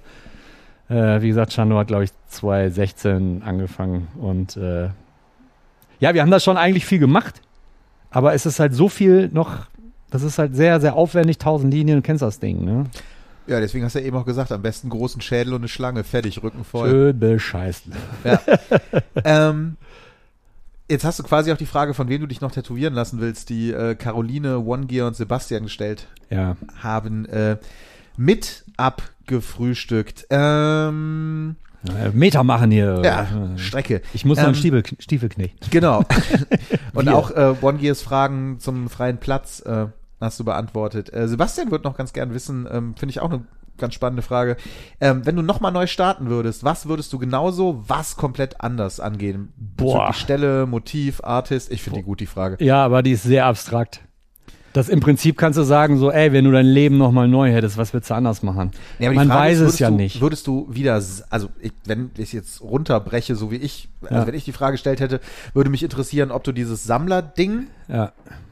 nochmal machen würdest Ja, oder ob du Fall. jetzt irgendwie sagen würdest, verdammte Axt, ich leg mich bei Mick, was weiß ich hin und dann zumindest Rücken, Beine komplett aus einem Guss. Nee, glaube ich nicht. Ähm, wie gesagt, ich interessiere mich ja schon so lange hardcore für Tätowierung, dass mir das schon sehr bewusst und gewahr war, was ich haben will. Und ich bin glücklicherweise auch nicht, speziell Ende der 90er oder so, in so Peinlichkeitsfallen getappt. Ich habe jetzt nicht irgendwelche dickbäuchigen Schwalben oder ich habe, ja, Spinnnetz ist ja auch schon wieder angesagt oder so, aber, ne, oder Pin-Ups oder so habe ich nicht was dann zu sehr, keine Ahnung, das ist dann auch wieder so ein Klischee, so ein bisschen. Ähm, ich habe es immer so ein bisschen, also ich bin glücklicherweise schon sehr viele zeitlose Tätowierungen. Also so motivmäßig sehe ich jetzt kein Ding, wo ich sage so, oh, oh, das war aber, das war 2001 so die Zeit. Ne? Das, das habe ich eigentlich nicht so. Ähm, ich wollte mir mal äh, in den Ende der 90er, so 98 oder 99, wollte ich mir mal vom Ilja, äh, oder war zumindest die Überlegung, einen riesen Schriftzug auf den, auf den Bauch machen lassen. Und zwar so in altdeutscher Schrift, äh, Less Talk, More Rock, mit ganz vielen Flammen. und äh, jeden dritten Morgen wache ich auf und mache drei Kreuze, dass ich das nicht gemacht habe. Ne? Ähm, aber das kann ja ruckzuck passieren. Ne? Ich meine, wie viele Leute in den, in den 90ern, Ende der 90er haben sich einfach mal den ganzen Arm vollgemacht mit Flammen, so, so Hot Rod Flammen, weil das damals angesagt war. Ähm, Habe ich alles nicht so. Und äh, ja, sagen wir mal so, ich denke jetzt nie, wenn ich meine Arme angucke, so, ah, hätte ich die mal von wem anders gemacht, sondern das ist ja wie, keine Ahnung, der Ole Wittmann hat mal zu mir gesagt, oder der Ole Wittmann hat mal in einem Interview gesagt, was er, also der hat ja eine Zeit mega viele Interview, Interviews gegeben zu dem Nachlass-Wahrlich-Projekt. Und da kann man halt auch so fragen, wahrscheinlich von Tattoo nicht affinen Leuten, so, ja, äh, also, ne, und dann meinte er irgendwann so, ey, selbst wenn du nicht tätowiert bist, du wachst ja nicht morgens auf und denkst so, sieht der Arm irgendwie komisch aus oder so. Oder also, oder irgendwas ist mit meiner Hand oder, also, wenn, wenn du das empfindest, dann hast du, glaube ich, ganz andere Probleme. Aber so dieses, du lebst ja damit. Mhm. Ne? Oder, oder dich dein Leben lang über ein Muttermal aufregen oder so. Oder eine krumme Nase. Ich habe eine krumme Nase. Du lebst ja damit. Ne? Und ich lebe so lange mit den Tätowierungen schon. Ich habe, äh, ich habe so ungefähr einmal im Jahr habe ich den Traum, dass ich, also ich träume, dass ich keine einzige Tätowierung habe. Das ist weird. Und dann machst du auf und brauchst einen Moment und dann so, ah, okay, alles gut so. Ne? Aber ich denke jetzt wirklich nie so, ach man, hätte ich mal den Arm von dem. Und ich glaube, so geht es den meisten Tätowierten. Der Platz ist einfach weg. Ja. Und das ist auch richtig cool, dass das Gehirn irgendwie sagt so, ey Ada, that's it. Es ist weg. Wo, wobei ich ne? tatsächlich schon manchmal denke, äh, manchmal wäre es cooler, auf den Armen was weniger zu haben und tatsächlich äh, ja, okay. eher so eine Sammlung von einzelnen Bildchen und nicht irgendwie komplett. Aber mhm gleichzeitig, wie du schon sagst, ja, was drin ist, ist halt drin. Ne? aber, ich, aber ich kann es auch nachempfinden, wie gesagt, mit dem Cover auf dem Unterarm. Äh, dieser Teufel von Jeff Zuck, wie gesagt, sensationell Tätowierer. Jeff Zuck? Dave Fox. Äh, sorry, ja. sorry, Dave Fox. Ähm, wie happy ich dann war, dass das Ding weg war, weil das hat mich immer irgendwie gestört. Das war immer so ein kleiner Fremdkörper. Ne? Lustig. Ich habe so überhaupt nicht mehr in Erinnerung, wie das Ding aussah. Ja, ich schon. Ja, ne, und es war immer irgendwie so, vielleicht habe ich noch irgendwo ein Foto und zeige dir das mal. Und das ist auch schon, das ist schon ähm, eine Erleichterung. Weil Unterarm siehst du halt immer, ne? Im Prinzip, wenn du ernsthafter Sammler bist, mach die Unterarme zuletzt. Weil du ja, siehst ja. du immer, ne? Das ist ja auch das Ding. Ähm, dann sehe ich mal ein Foto von mir am Strand, was irgendeiner macht, und ich denke so, ah, stimmt, ich habe hinten am, an der linken Wade habe ich, hab ich so eine Lampe von Seth Wood. Ich vergesse das halt, weil du siehst es ja nicht. Ich sehe auch nicht, was ich im Nacken habe oder so. Und als ich mir äh, das erste Halstattoo habe machen lassen, ich dachte so, boah, ey, was ein Gamechanger. So, Alter, ich habe den Hals tätowiert, krass. Aber das Ding war so weit an, an der Seite, das war so seitlich positioniert, es hat sich nichts geändert. Ja, ja. Ich habe, wenn ich den Hals gedreht habe, habe ich, ne, hab ich, hab ich die Linien gesehen und ein ganz bisschen Farbe. Ne? Das, und du denkst so, danach muss ja alles anders sein. So, ja, nö. ja. Und ich finde halt auch immer, also auch wenn das jetzt so ein bisschen altklug ist, äh, ich finde ja so ein bisschen Reue gehört auch dazu. Also was so Tätowiergeschichte angeht. Ja. Also die Zeit, dass Leute irgendwie sich Tätowierungen abgeholt haben, das von vornherein durchgeplant mhm. äh, haben, ist jetzt ja noch nicht so wahnsinnig lange. Also klassischerweise bist du, hast du dir halt irgendwas machen lassen als Andenken, mhm. als Glücksbringer, was weiß ich was. Oder weiß ich nicht, wenn wir irgendwie in, in irgendwelche äh, ja. Stammesdinger, ne, also wo es dann irgendwie, weiß ich nicht, um, um Meilensteine im Leben ging, aber letztendlich war die Tätowierung, hatte die auch immer was mit Zufall oder mit Zwangsläufigkeit zu tun, aber dass du wirklich dich hinsetzt, äh, und das irgendwie so durchdesignst quasi. Ich habe ich hab ja auch so Quatschdinger, ne? Ich habe hier äh, Innenseite unter, unterm Fußknöchel 3x3 ist 7. Ne, das, ist falsch, ist 9. Macht alles keinen Sinn. Dann habe ich hier darüber, zum, hat mir Diamond Jim damals gemacht, groß an dieser Stelle, äh, Lettering 30-jähriger Krieg, das war zum 30. Geburtstag. Ey, ich finde das immer noch mega geil. So ne? lustig. Und vor allem so, ich, ich, ich habe ich hab mein, mein Bein ist von Dan Sinnes und Jeff Zuck und Mike Grubendahl. Ne, wenn ich irgendwo stehe am Strand oder so, die Leute immer so, was steht denn da? Ne? So 30-jähriger Krieg, so, warum? 30. Geburtstag. Mm. das ist aber auch was, also ich glaube, wenn du eine gewisse Anzahl an Tätowierungen hast, machst du halt so einen Blödsinn, ne? Das fällt dann ist es auf. halt auch egal. Mhm. Ja. Also dann, äh, lustig, dass du Diamond Jim erwähnst, ähm, Das hatte Hat er auch eine Frage einer geschrieben. gestellt? Nee, nee, der nicht, aber äh, ein Fritz hat geschrieben, hast du eigentlich was von Diamond Jim? War ein super Typ, ein super Laden äh, und der wurde noch nie im Podcast erwähnt. Hast du jetzt hiermit quasi von alleine. Habe ich gemacht? Nächste Frage. Nee, Ja. äh, äh, Diamond Jim hat, glaube ich, aufgehört. Der hatte dann einen Klamottenladen, glaube ich, ne? Der mittlerweile Ja, der war so. Vintage-Mode unterwegs, Ja, ja, genau. aber äh, ich glaube, der tätowiert noch. Der hat dann, glaube ich, irgendwann mal in einem Boxclub gearbeitet, im Hinterstübchen. Eigentlich auch ganz geil. Das ist richtig geil. Und äh, ich glaube, der Alf, guter Freund von mir, Alf Bohlmann, Grüße, ähm, der will ein ganzes Frontpiece von dem haben. Und ich habe auch äh, richtig geile Tätowierungen von Diamond Jim gesehen. Der Thierry- Urbani, der auch beim Seemann gearbeitet hat, der hat halt so eine richtig geile Krankenschwester auf dem Unterarm von, von, Die ist von Diamond Jim? die ist von Diamond Jim. Der arbeitet ja immer noch beim Seemann. Also, die haben einen Laden zusammen. Ich meinte das so, Okay. als ja. ich da gearbeitet Ja, ja, habe, dann okay, so, ne? Und äh, das ist immer noch ein Hammer-Tattoo so, aber der hatte irgendwann keinen Bock mehr, weil ich glaube, da hatte der 35 Jahre tätowiert, der hat ja schon super früh in Amerika angefangen, Mhm. ne? Und äh, ey, legitim. Ne? Und ich glaube, Frau ist Lehrerin, irgendwie was höher. Ich glaube, dann war das auch kohletechnisch in Ordnung, aber so hundertprozentig weiß ich nicht. Aber Gruß an Diamond Jim. Ähm, Anna würde noch ganz gerne wissen, ob du vorhast, dich im Gesicht tätowieren zu lassen? Nein, Punkt. es liegt mir nichts ferner. Das ist, ja, ist fast absurd, aber das ist für mich so, wie würdest du den kleinen Finger abhaken. So weit weg ist das für mich. Also so gar keine, nee. Ich, ich kann es jetzt auch bei den Sachen, die du hast, mir nicht so richtig vorstellen Nee. vom Stil her. Also Nee. Gesicht funktioniert ja eigentlich nur, wenn es Ja. irgendwie grafischer wird und äh, Ähm, null Intention wird sich, glaube ich, auch niemals ändern. Äh, wie gesagt, äh, ich bin in der glücklichen Position, dass mir schon diverse Leute gesagt haben, dass das also zu mir passt, obwohl es irgendwie durcheinander gewürfelt ist und so. Und also damit kannst du halt viel kaputt machen auch, ne? Und ich finde es auch ästhetisch. Ne, ja, ist schwierig. ja, ich mag es einfach nicht. Nee, ganz selten, dass ich irgendwas sehe, wo ich denke, so, oh, cool. Genau dahin. Ja, Nicht viel. äh, ja. Ähm, ha, und du hattest es eben schon mal erwähnt, äh, wärst du selbst gern Tätowierer? Äh, pff. Ha. Ja. Also Oh, sch- schon. da hätte ich mit Nein gerechnet. Aber ähm, wenn du dir ein zweijähriges, geistig behindertes, blindes Kind vorstellst und das soll ein Igel malen, das macht das besser als ich jetzt. Ich habe Zeichenskills, das ist unterirdisch bis zum Get-No. Es ist eine absolute, also ich bin wahnsinnig untalentiert, was das angeht. Ähm, ich kann halt malen, ich kann groß und abstrakt malen. Da hängt ja auch ein, ein Teil vom Bild, was ich gemalt habe. Ähm, ich hatte auch mal ein, zwei Ausstellungen mit Bildern, die ich gemacht habe. Ähm, aber das waren dann so fünf Meter Bilder, wo ich dann mit Schichten gearbeitet habe und Gesamtkomposition und dunkle Farben und Erde und so. Ich glaube, ich habe ein ganz, äh, wie sagt man das jetzt, ohne dass es zu effekthascherisch oder zu distinguiert klingt. Ich habe, glaube ich, ein, so ein ganz gutes Stilbewusstsein, aber so konkret und gegenständlich bin ich der untalentierteste Mensch der Welt. Das, also ich hätte gerne das Talent und ich bewundere vor allem so Leute, da sind wir wieder bei Marcel Christensen. Den hatte ich nämlich auch in meinem Podcast gefragt, ähm, ob der, bevor er sich für Tätowierungen interessiert hat, weil wie jeder Tätowierer halt, ich habe schon immer gerne gezeichnet oder gemalt.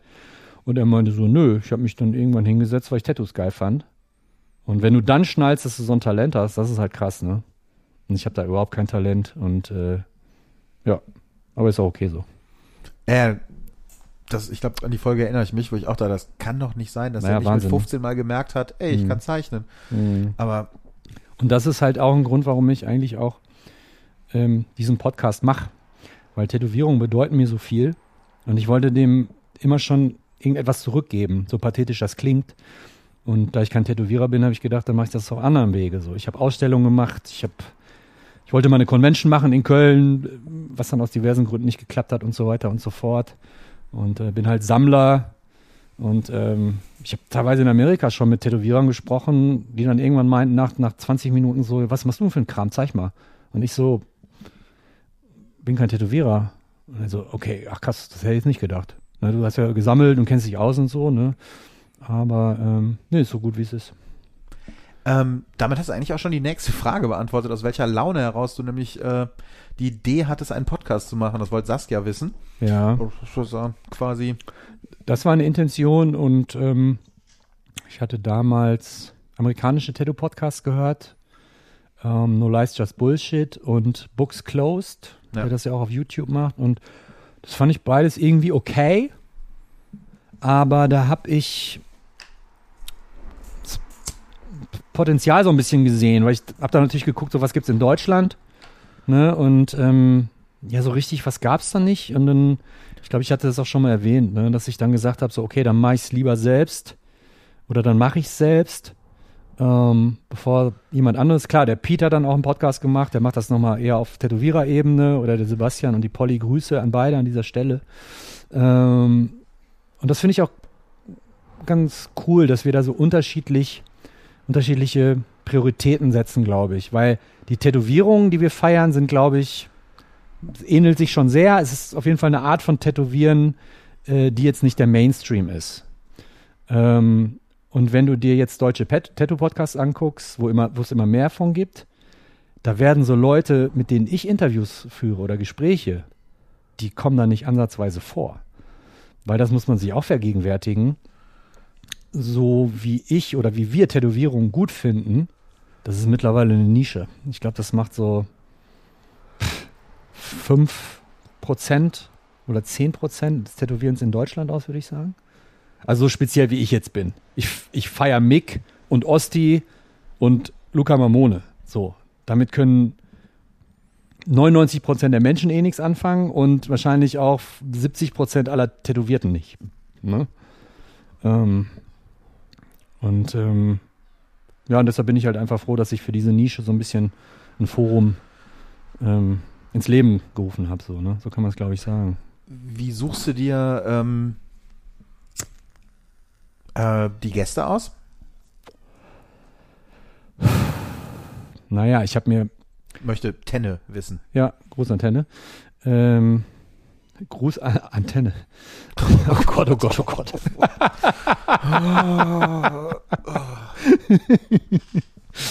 Ja, ähm, ist 10 Uhr gleich. ja, ist äh, spät für alte Männer. Ähm, ich habe natürlich, bevor ich losgelegt habe, mir so eine Liste gemacht, so die würde ich auf jeden Fall gerne dabei haben, bla bla bla. Und äh, was viele Leute, glaube ich, unterschätzen oder nicht so auf dem Schirm haben, ich lege halt tatsächlich Wert darauf, dass ich die Gespräche persönlich führe. Das heißt, ich muss da hin, die müssen zu mir kommen, ne, und gerade so im süddeutschen Raum oder so, ne, das, das, dann kam auch Corona und so weiter. Ne, das hat, das hat sich nicht so ne? ergeben und das Ja. schränkt das auch schon wieder ein. Oder mit dem Sepp Fury One, ne, Gruß, ähm, der war in Köln, weil er hier Family hat. Ne? und ich mag seinen Podcast so und dann kam das so zustande. Oder mit dem Alex Reinke, das war ein absoluter Glücksfall, den habe ich spontan in Aachen angequatscht. Ne? Aber ich habe noch eine, eine relativ lange Liste und, ähm, und natürlich primär ist es für mich interessanter, ich weiß nicht, ob das Arroganz das richtige Wort ist oder so, aber ich glaube eher Wertschätzung ist das richtige Wort, dass ich schon die, die alten Hasen oder die Leute, die, keine Ahnung, 20 pl Jahre plus auf der Uhr haben, erstmal priorisiere, weil es ist halt so, dass die meistens die interessanteren Geschichten zu erzählen haben. Ne? Auch aus Zeiten, die ich selbst nicht erlebt habe. Ne? Ich meine, äh, ich habe mir tatsächlich letztens noch, ich mache das nicht oft, aber ich habe mir den Podcast mit Osti nochmal angehört, nach einem Jahr oder anderthalb und ich habe es genossen so. Das war einfach geil. Ich glaube, ich habe zwei Folgen zweimal gehört. Ich glaube, die eine ist äh, Osti und die andere ist Dieter von Elektrische. Oh ja, da bin ich auch tatsächlich am meisten stolz drauf. Weil- stolz ist ein großes Wort, aber wer Dieter Zahlisch mal erlebt hat, das ist schon sehr knochiger, knurriger, älterer Mann. Und der hat sich mir tatsächlich geöffnet. Ne? Und da war ich schon, das war, das war toll. Da hast du dich, glaube ich, auch mehr drauf vorbereitet als auf andere, ne? Ich habe tatsächlich zum ersten Mal im Vorfeld äh, Leute abgeklappert, Andreas, den Osti, den Olaf Lobe und gefragt so, ey, ich spreche mit Dieter und also, oh, krass, okay. Ähm, ja, frage ich mal dies, frage ich mal das. Und äh, also normalerweise habe ich keine Notizen vor mir liegen oder so, ich mache das alles frei Schnauze. Ähm, weil ich halt, wie gesagt, den journalistischen Background habe. Also ich kann halt ein Gespräch aufrechterhalten. Ich schneide auch eigentlich nie was. Ne, ich glaube, das hört man auch im Gesprächsverlauf, dass da jetzt nichts irgendwie zusammengehackstückelt ist oder so. Aber Dieter habe ich mir tatsächlich eine Liste, Liste gemacht, weil es so viel entscheidende und wichtige Punkte da gab. Ich wollte einfach nicht im Nachhinein da stehen und sagen so, fuck, Alter, das habe ich vergessen, what the fuck, ne? Ähm, und also, wenn ich Leuten erzähle, ich mal einen Tattoo-Podcast und die haben, da, die haben noch nichts gehört, dann sage ich tatsächlich immer, ähm, hört den Osti, hört den Frank Krabbenhöft, Stimmt. ja, Aus Hamburg, ne? ne, hört den Heiko Gantenberg und den Alex Reinke auch noch, weil das eine unfassbare Hollywood-Geschichte ist, was Ja, Alex Reinke da hinter ja. sich hat. Ne? Ähm, ähm, äh, ja, es, es ist tatsächlich so. Sorry an die anderen, mit denen ich gesprochen habe. Andreas auch mega geil. Also, ey, keine Ahnung. Ich finde die Gespräche alle irgendwie in sich wertig und teilweise überraschend. Und äh, ja, Aber es ist ja schon so eine, weiß ich nicht, wahrscheinlich so eine ähm, menschliche Eigenheit, dass man halt irgendwie gern Geschichten von, von den Älteren hört. Ne? Also ob das irgendwie, ob man die Oma gefragt hat, wie es denn so im Krieg war, oder ob du halt. redet am Lagerfeuer. Ne? Ja, also so- so deswegen, also deswegen funktioniert das, glaube ich. Auch ein Kumpel von mir, der keine Podcasts hört, der hat sich den Dieter-Podcast angehört und war hin und weg, weil er halt einfach sagte, ja, der, der hat halt einfach was zu erzählen. Ja, Ne, ja, Das ist halt echt äh, ja. ähm, schon, glaube ich, nochmal einfach was anderes, ne, was irgendwie äh, Ähm, und eine Intention war auch tatsächlich, ähm, wie gesagt, einer meiner besten Freunde ist äh, Ole Wittmann, aka Nachlass Wahrlich. Und so romantisch das jetzt klingen mag und vielleicht klingt das auch verklärt oder was auch immer, aber ich würde mir tatsächlich wünschen, wenn vielleicht einer in 30, 40, 50 Jahren übers Tätowieren in Deutschland forscht oder so, dass er, dass es das Spotify vielleicht noch gibt und dass er vielleicht auf meine Podcasts trifft, weil ich glaube, es ist relativ detailliert beschrieben, ne, wie diverse Tätowierepochen tatsächlich waren, wie sich das zugetragen hat. Ähm, das ist, ähm, ich glaube, der Manfred Kors, der in den 80ern und Ende der 70er schon tätowiert hat, der ist, glaube ich, mittlerweile ähm, Buchhalter ist oder so. Und der kam auch sofort auf mich zu und meinte, Olli, das ist ein Stück Zeitgeschichte, was du da konservierst und ähm, katalogisierst oder was auch immer. Und ähm, wenn von solchen Leuten Lob kommt, das ist schon, ist schon stark. Hast du, ähm, das ist eine Frage von Alf, hast du so eine Art To-Do-Liste? Also hast du irgendwie Leute, wo du sagst, boah, Ja, klar. Ne? Und die, äh, da sind auch diverse Leute ähm, von, von ganz von, von meiner ersten Liste noch drauf. Das hat sich noch nicht ergeben. magst du es sagen oder? Ähm, ja, zum Beispiel eine Tanina Palozzalo ist, glaube ich, ihr. Ich stolper immer über den Nachnamen. Ähm, Das, diese- obwohl du aus dem Ruhrgebiet kommst. Nein, sie, sie wohnt in Münster. Ja, okay. Ne? Ähm, und die, glaube ich, seit 30 Jahren plus oder so tätowiert. Das war die erste Tätowiererin auf der, ähm, auf meiner allerersten Tattoo-Convention in Castrop-Rauxel, ich glaube 97. Nur alte Typen, Biker, auch ein paar ganz coole Typen. Und sie war die einzige Frau. Ne? Ju- Junge Frau, gut aussehen und hat tätowiert. Das war so, das hatte echt so Alien-Status. So, wow, so eine zierliche, gut aussehende Frau, die tätowiert. Und äh, die habe ich schon ewig auf meiner Liste. Und ähm, und sie hat sich auch mal bei mir gemeldet oder ich habe sie angeschrieben und da hat sie mir ganz lieb erklärt, Olli, ich höre alle deine Podcasts, ich finde die super, ähm, aber ich möchte nicht in die Öffentlichkeit. Und das, also ist ja jedem äh, freigestellt, ne, ob er in die Öffentlichkeit möchte oder nicht. Ähm, aber da gab es einen ganz guten äh, Switch, weil sie ist jetzt Vorsitzende des Tätowierkunstvereins. Und da hat sie gesagt, äh, lass uns doch mal da über den Verein sprechen. Da habe ich gesagt, so, dann würde ich das aber gerne. Und dann hat sie gesagt, so, okay, wenn ich jetzt Vorsitzende bin, dann machen wir das. Und das hat, und das hat mich total gefreut, ne? Und das machen wir in Zukunft auch. Gib doch mal ein paar Stichworte zum Tätowierkunstverein. Das ist ja, Ähm, Heiko Gantenberg ist da ja Heiko auch. Gantenberg äh, hat jetzt, glaube ich, den Vorsitz aufgegeben. Ich glaube, der hat es gegründet. Da sind jetzt irgendwie äh, zwei, zwei, jetzt keinen Scheiß erzählen, also nicht wenige Mitglieder, also schon ein paar hundert, zwei- 200 oder so. Es kostet auch einen Jahresbeitrag, ein Hunderter, glaube ich.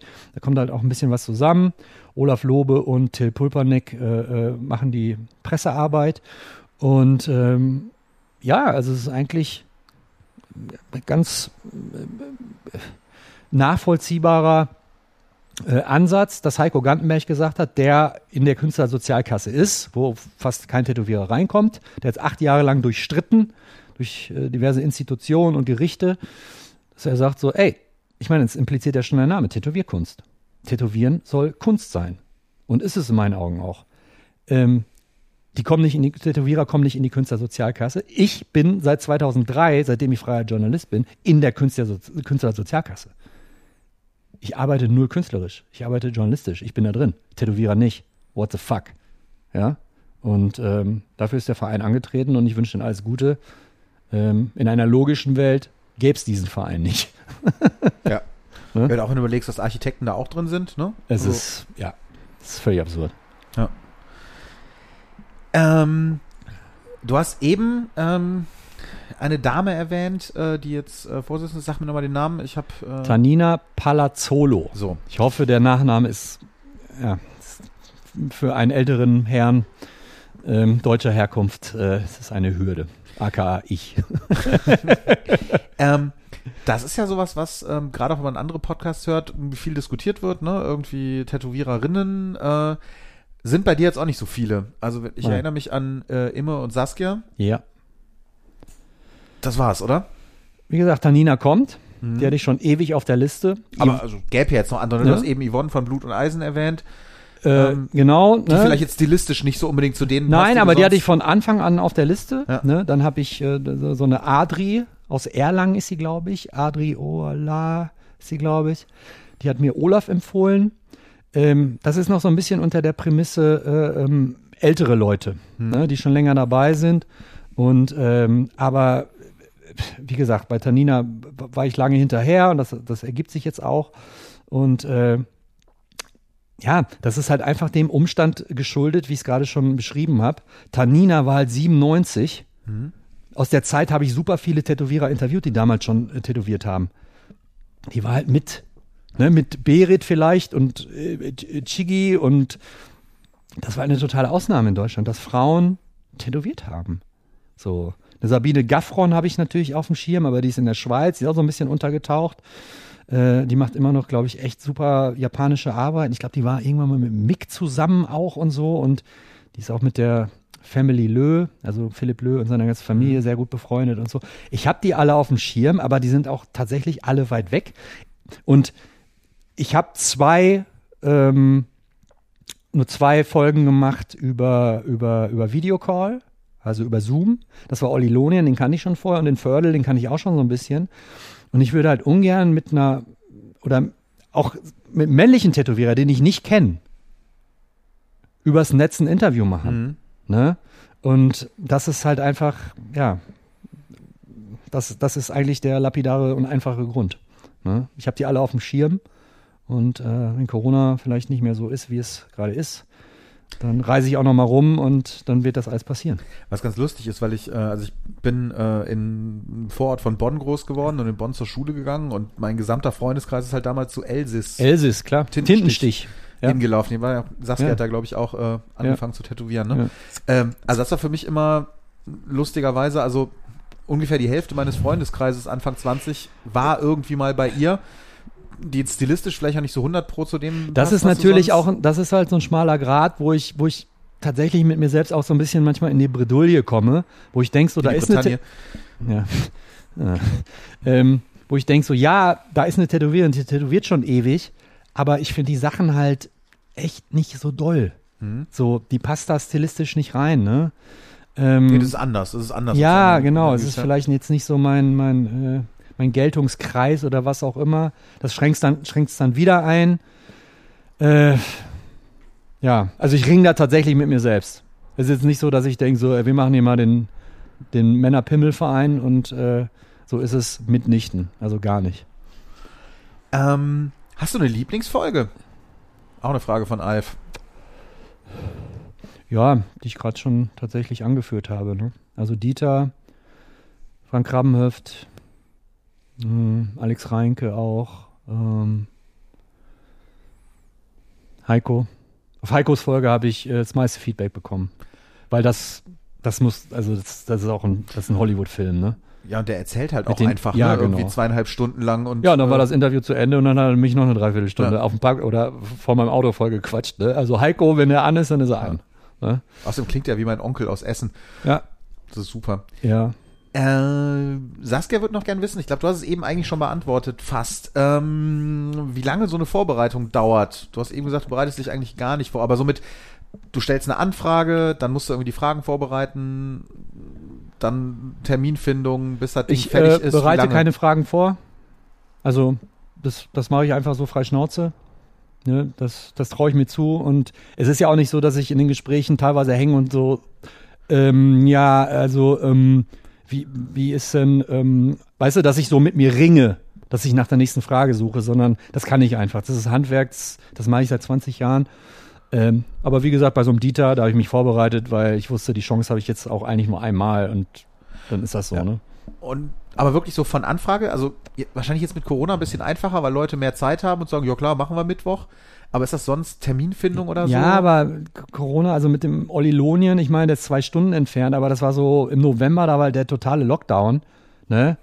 Normalerweise wäre ich da vielleicht auch hingefahren oder wir hätten uns irgendwo in der Mitte getroffen oder sonst was. Ne? Ähm, ja, Hast du da schon mal so eine richtige Überraschung erlebt? Also hat dich irgendein Gast äh, überrascht oder du hast total anders eingeschätzt? Äh, möchte Anna gerne wissen. Der Norm Banach hat mich überrascht. Den Namen hatte ich vorher auch nie gehört. Genau. Und ähm, was der mir erzählt hat, ne, dass er eigentlich im Prinzip dem chinesischen Tattoo-Markt Hygiene beigebracht hat. Stimmt. Ne? Ich saß da, ich so, das kann doch wohl nicht wahr sein, das ist ja der Wahnsinn. Ne? Ich habe ja auch gesagt, so Alter, die sollten ja mal irgendwo, äh, irgendwo eine Statue hinsetzen oder so. Das gibt's doch gar nicht, ne? Ähm, Dong Dong, ne? bitte? Dong Dong war der Kontakt, den er Dong da Dong, hatte. ja, wo ich äh, äh, diverse schlechte Witze, In einer nicht wo du, wo du mich zurecht drauf gestoßen hast im das- Nachhinein. beim vierten Mal dachte ich echt wirklich immer noch ein Witz über Dong Dong. Ja, äh, Dong Dong. hm? Also das hat dich überrascht, weil du einfach nicht wusstest, was kommt, oder? Das hat mich überrascht. Alex Reinke hat mich überrascht. In äh, welcher Offenheit. das stimmt. Ne? Ich hatte auch, also was ich im Vorfeld tatsächlich mache, dass ich sage so, ey, gibt's irgendwelche Themen, über die du nicht sprechen willst oder so? Weil das ist dann awkward, im, ne, dass die Leute sagen müssen, ey, kannst du das rausschneiden? Und Alex war ja schon sehr, sehr, sehr, sehr ehrlich der Horiyoshi-Familie gegenüber, was, was er so gesagt hat. Aber es hatte nichts von schmutzige Wäsche. was? Nein, nein, gar nicht. Also es war schon Ne, aber ich war, ich war trotzdem überrascht. Ja, stimmt, auch, ja. Also es, ich hätte es völlig legitim gefunden, wenn er gesagt hätte, so, ey, ähm, ich möchte darüber nicht reden. Ne, hätte jeder akzeptiert, Ja. ich auch. Ne? Und äh, er ist ja sehr zen, er ist ja immer aus. Das war auch ein Moment, wo ich tatsächlich mal sprachlos war. Ich weiß nicht, ob es daran lag, dass ich noch so ein bisschen verfeiert war vom Abend vorher äh, von der Aachen Convention. Ähm, aber ähm, genau, das, das, hat mich, das hat mich schon überrascht. Ja, und so diverse Anekdoten halt, die lustig sind. Ne? Also wenn Dieter erzählt hier diese Nummer mit, äh, der hat einem Kawasaki Forever auf dem Rücken tätowiert und dann war es nur Kawasaki und im Knast kommt das dann raus, aber der war ja verurteilter Doppelmörder und hatte eh andere Probleme. Ey, ey sorry, Alter, ich konnte gar nicht mehr. Ne? Das habe ich meinem Vater geschickt und er so, du kennst Leute. Ja, stimmt. Ähm, wo du jetzt eben selber sagst, äh, Sprachlosigkeit ist nicht eins der ersten äh, fünf äh, Nomen, das einem in den Sinn kommt, wenn man an dich denkt. Äh, Silvio wird gern wissen, warum du deinen Gästen eigentlich so oft ins Wort fällst und die nicht aussprechen lässt. Tja. Also erstmal vorweg bin ich da immer persönlich so ein bisschen, fühle ich mich so ein bisschen angefasst und angegriffen. Wo ich denke so, ey, ich kenne die Person nicht, dann hör doch meinen Podcast nicht, wenn dich das so nervt.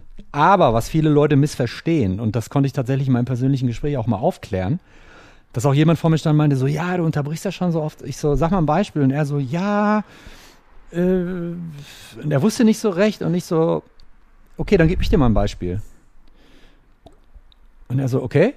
Und dann meine ich so, ja, und dann redet mein Gast, sagt so, ja, und der Philipp hat, und dann springe ich rein und sag, oder grätsch rein und sag, Philipp Blö, ja, genau.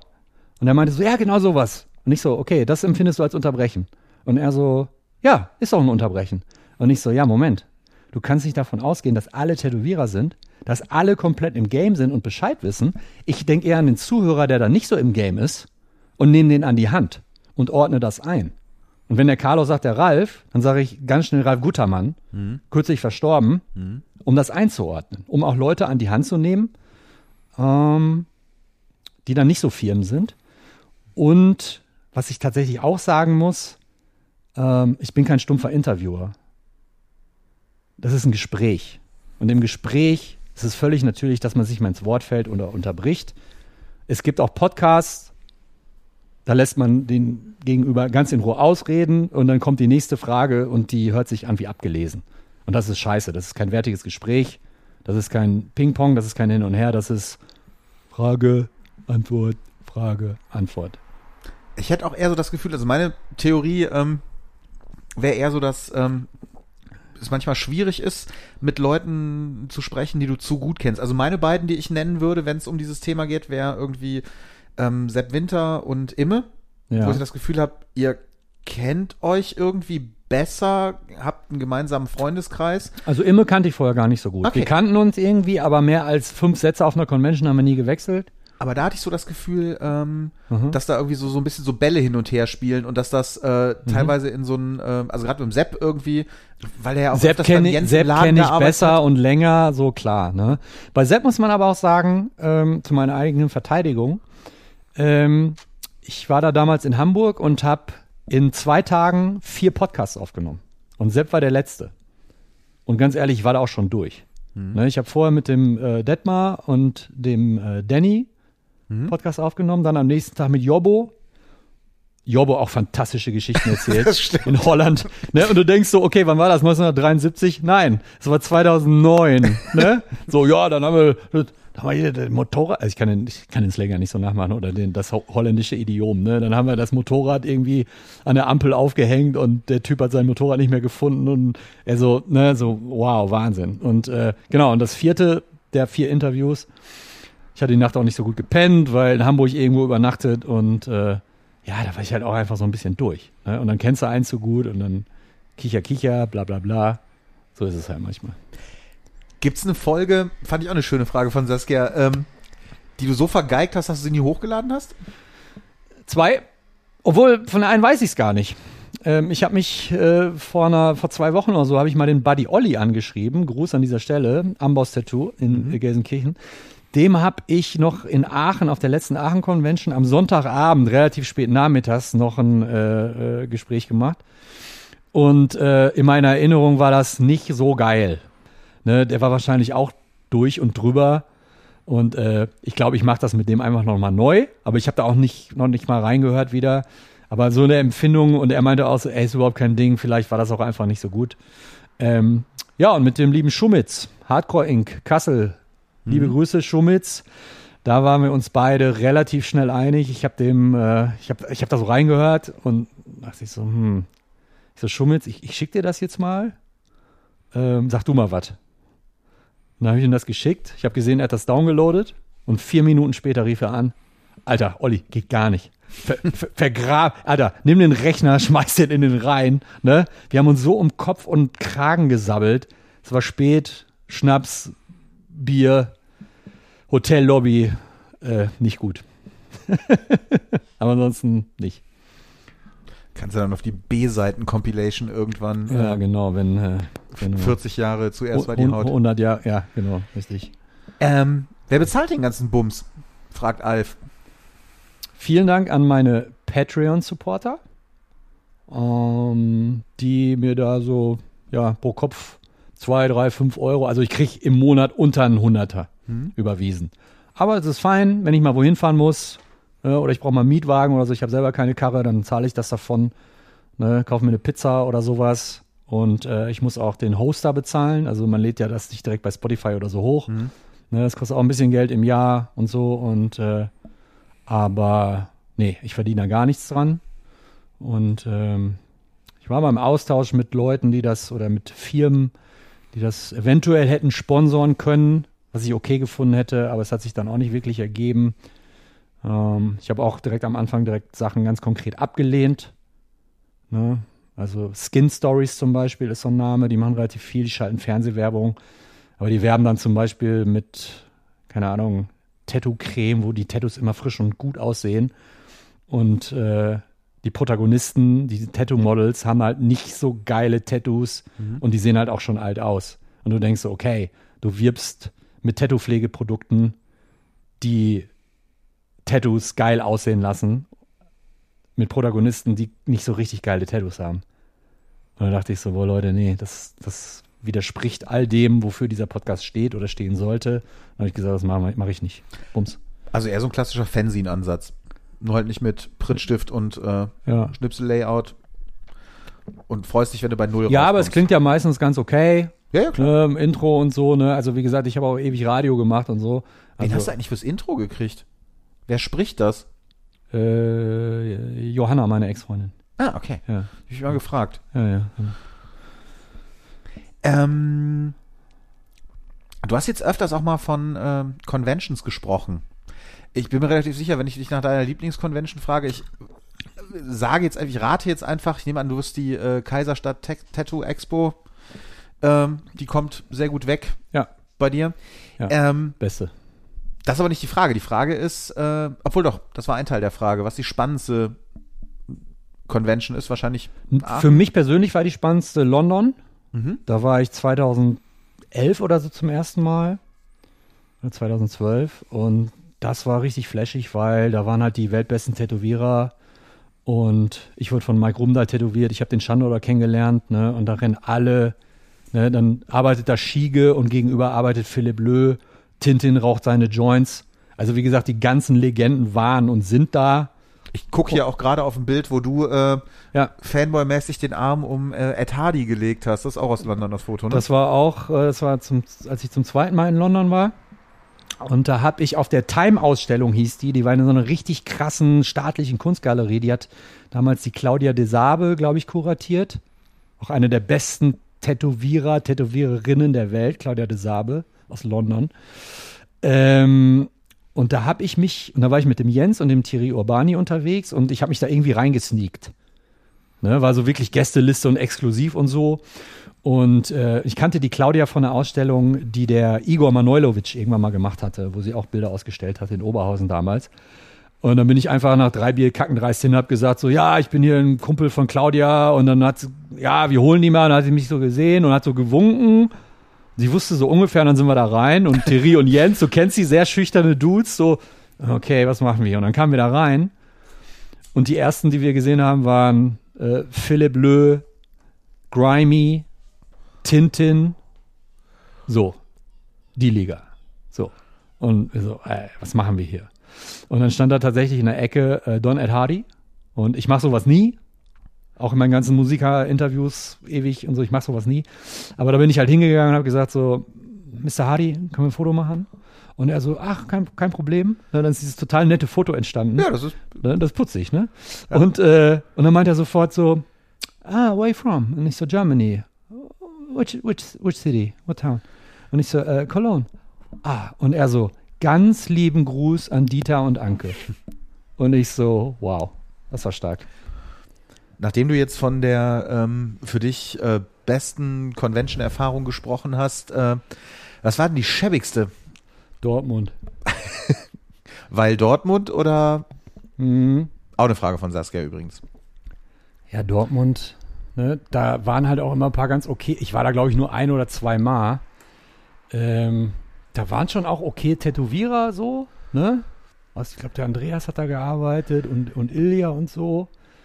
Ne? Und äh, aber so, warum eigentlich, ne? Also da rennen halt schlecht tätowierte Hartz-IV-Familien ohne Zähne mit Kinderwagen durch die Reihen und checken nach und nach die Stände nach Preisen ab, so, ne? Also so, da haben bestimmt, ey, gefühlt 250 Tätowierer gearbeitet. Ja. Ganze Westfalenhalle voll und du denkst nur so, Alter. Ne? Irgendwelche komischen Typen auf der Bühne, die da Gott weiß was moderieren und da rumschreien. Furchtbar. Echt eine totale Vollkatastrophe. Ähm, Gladbach fand ich immer ganz, ganz nice eigentlich. Aber ja, so zu mal gucken und, und, und Leute treffen so, ne? Aber nee, Aachen ist schon, äh, und das Schöne ist halt tatsächlich in Aachen, ich glaube, ich war das erste Jahr nicht da. Und äh, man trifft da halt Leute, die genau das empfunden haben wie ich damals, als ich zum ersten Mal da war, zum Beispiel der Götz, Hm, Gruß an dieser Stelle. Der war auch mal Shopguy beim Dieter, bei elektrische Tätowierung und so. Der ist auch mega zugehackt und äh, ganz cooler Typ. Und den habe ich auf der letzten Aachen-Convention getroffen. Da kam der gerade an. Ne? Und da habe ich ihn, glaube ich, kurz angequatscht. Ne? Ist ja Götz und so. So, ja, ja, ne? Und ich so, ja, was letztes Jahr? Nee, nee, ich gehe gar nicht mehr so auf Conventions und so. Und ich gucke nur dieses Mal. Irgendeiner hat mir irgendwie Gästeliste oder egal so, ne? Und nach einer halben Stunde treffe ich ihn wieder und er so, ey, das ist ja hier ultra geil. da sind ja nur die Leute, die 110%ig dabei sind, so, ne? Und äh, ja, mega. Also besser geht's nicht. Und also danach ist man versaut. Also ich kann nirgendwo anders hingehen. Also ich jetzt nicht, ne? Reicht ja auch. Ja. Ähm, aber den Blick so ein bisschen auf so eine, weiß ich nicht, so eine Szene-Ebene heben wollen. Ähm, eine Frage von Nico, die ich total super fand. Was ist für dich das schönste Celebrity-Tattoo? Hm.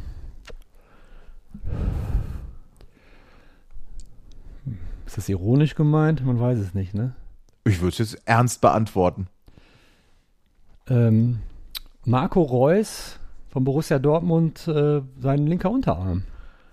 Wirklich, du erwähnst eine Fußballer-Tätowierung. Ja, ja, Schriftzug. Ähm, Marco und sein Geburtsdatum. Finde ich schon stark. ähm, Und eine Taschenuhr bestimmt auch irgendwo. äh, was mir äh, relativ früh aufgefallen ist, das war so Mitte der 90er, da hatte der, ja, ist jetzt kein Promi oder so, aber Burton C. Bell, der Sänger von Fear Factory, Die Tribals auf dem Unterarm? der hatte geile Tribals Ja, auf dem Unterarm ja. und der hat dann irgendwann einen japanischen Hintergrund dazu gemacht. Mega geil. Der hatte richtig geile Dinger. Dann, ich bin halt zu sehr im Musikkontext unterwegs. Dann, dann Logan Mader, der Gitarrist von Machine Head. Dieses Monster, das aus Dieses der Brust Monster, was quasi Ja, so Biomechanik so mit so Schleimfäden aus der Brust kam, das war von Aaron Kane. Das hat mich sofort gekickt. Ähm, Aber das so- ist nicht so eine richtige Celebrity-Tätowierung, ne? Wir reden jetzt hier von Angelina Jolie und Billy Bob auf dem Arm oder sowas. Ich finde ja tatsächlich. ich glaube, Thomas Super hat Rihanna so ein Mandala auch auf die Hand Ja. gemacht, was meinem gar nicht so unähnlich war. Und da dachte ich schon so, boah. Wenn ich Rihanna mal treffe, das wäre lustig gewesen. Es wäre durchaus realistisch, dass ich die mal hätte interviewen sollen oder so. Und das wäre dann schon witzig gewesen, ne? So, von wem ist da der Hooper? Ah, meins auch, ja. Hm? das stimmt. Ähm, aktuell, es gibt halt so, ja, so Leute in Metal-Bands. Ähm, Ja, aber das ja, das ist nicht nicht so richtig, ne? Das, das ist, ist so, klar, weiß ich nicht. Ich glaube, die ersten Tätowierungen bei Ey, Bands, so richtig schön. so Biohazard oder irgendwie so, ich meine, die Jungs Ey, haben ich natürlich, meine, ich habe ich hab, äh, äh, Toni Kroos noch letztes Jahr in Madrid getroffen, so zum Interview. Und der hat auf dem rechten Unterarm ein Porträt von seiner Tochter. Irgendwie so zwei-, dreijährig. Und die hat einfach eine Sonnenbrille auf. Ich glaube sogar eine pinke, aber die Augen bzw. die Gläser sind pechschwarz. Und du denkst so, konnte der Tätowierer keine Augen oder was ist da los? ey, so, ich meine, die fragt doch in 20 Jahren so, Papa, ey, warum ich als zweijähriges Kind, findest du meine Augen scheiße oder was? Also, what the fuck, ne? Und natürlich, also nicht schön, aber absolut stilprägend und das haben so viele Fußballer. Äh, dieses Kreuz mit Flügeln, ja, ja. äh, was David Beckham als erster Ja. hatte, ein Riesenaufschrei damals. Das hat, glaube ich, dieser Louis Malloy Von, gemacht. von der? London Inc. Von der, London Inc. Na, der war damals schon ewig lang Ja, guter. Tätowierer, so, ne? Ey, da triffst du irgendwie, ich war bei Marco Richter von FC Augsburg zu Hause und dann sitzt er da, drei Tattoos, ne? Und das Ding genau im, im Nacken und du denkst dann so, oh Mann, Alter. Aber so ein geiles Celebrity Was ich tatsächlich wirklich nicht so schlecht finde. Ich glaube, Rambo. Ähm, ah, warte mal. Der ist schon Promi. Äh, äh, ähm, äh, äh, nicht Billy. Billy Lee Ross. Von, von Van Halen, der Sänger. David nicht, nicht Lee Roth. Billy, David Lee Ross, genau. Der hat tatsächlich, der ist eh ein geiler Typ, der ist irgendwann nach Japan, hat er alleine gelebt und Japanisch gelernt und so. Ähm, der hat, glaube ich, fast ein Bodysuit von Horiyoshi 3. Was? Ja, Nein. David Lee Ross, Alter. Wirklich? Ja. Der hat richtig Verrückt. viel von, von Horiyoshi. Ich, ich finde ja tatsächlich Das ist geil. von, von Tommy Lee hat geile Ja, Sachen. aber das ist auch wieder Musiker, ja, ja, eine genau, andere das ist Nummer. wieder- Ja, ja. Ich finde tatsächlich von Johnny Depp diese Schwalbe, diese kritzelige Okay. Schwalbe, Wo hat er die? äh, rechter Unterarm, Außenseite, kommt glaube ich auch hier bei Ja. Piraten der Karibik irgendwie, Okay. äh, ja. äh, Fluch der Karibik, ähm, Ja. kommt das irgendwo auch vor im Film. Finde ich tatsächlich ganz geil, weil es halt so im Grunde nur Outlines und Ja. tatsächlich, also natürlich sieht das Ding nicht aus wie von vor 300 Jahren, aber so das finde ich tatsächlich ganz geil, wo ich denke, ja, Ja. kann man so machen. Ich habe tatsächlich bei Rock am Ring, äh, ist auch kein Celebrity, so, gar nicht. So, der war der Gitarrentechniker von Slayer. Okay. Ähm, ich krieg seinen Namen. Paul Booth Sachen Nein, auch, oder? nee, nee, ich krieg.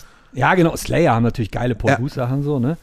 Aber äh, ich krieg seinen Namen nicht auf die Reihe. Jobs Comp, irgendwie der zweite oder so hieß der, ein ganz Natürlich. obskuren Namen hatte der. Und der war der, der Gitarren-Roadie auch von, von, von Testament und von Slayer und so. Und der rannte da halt mal so Ami-Roadie halt, ne, T-Shirt, Shorts an. Und ich dann irgendwann zu ihm hin, ich so, äh, deine Beine und so, ist das von Tim Lehigh? Und er so, yo Mann, Alter, cool, dass du das kennst, so, ist mein bester Freund. Ah. Und der ist zwei Jahre später ganz doof irgendwie gestorben durch einen Unfall oder so. Ja. Und ähm, Billy, wie heißt der? Chuck Billy, der Sänger von Testament, Mhm. hat tatsächlich Dieser riesige Typ. dieser riesige Typ, Ja. ne? ähm, der hat tatsächlich äh, seinen Namen sich danach auf die Hand tätowieren lassen. Von dem, von dem Roadie. Oh, echt? Ja.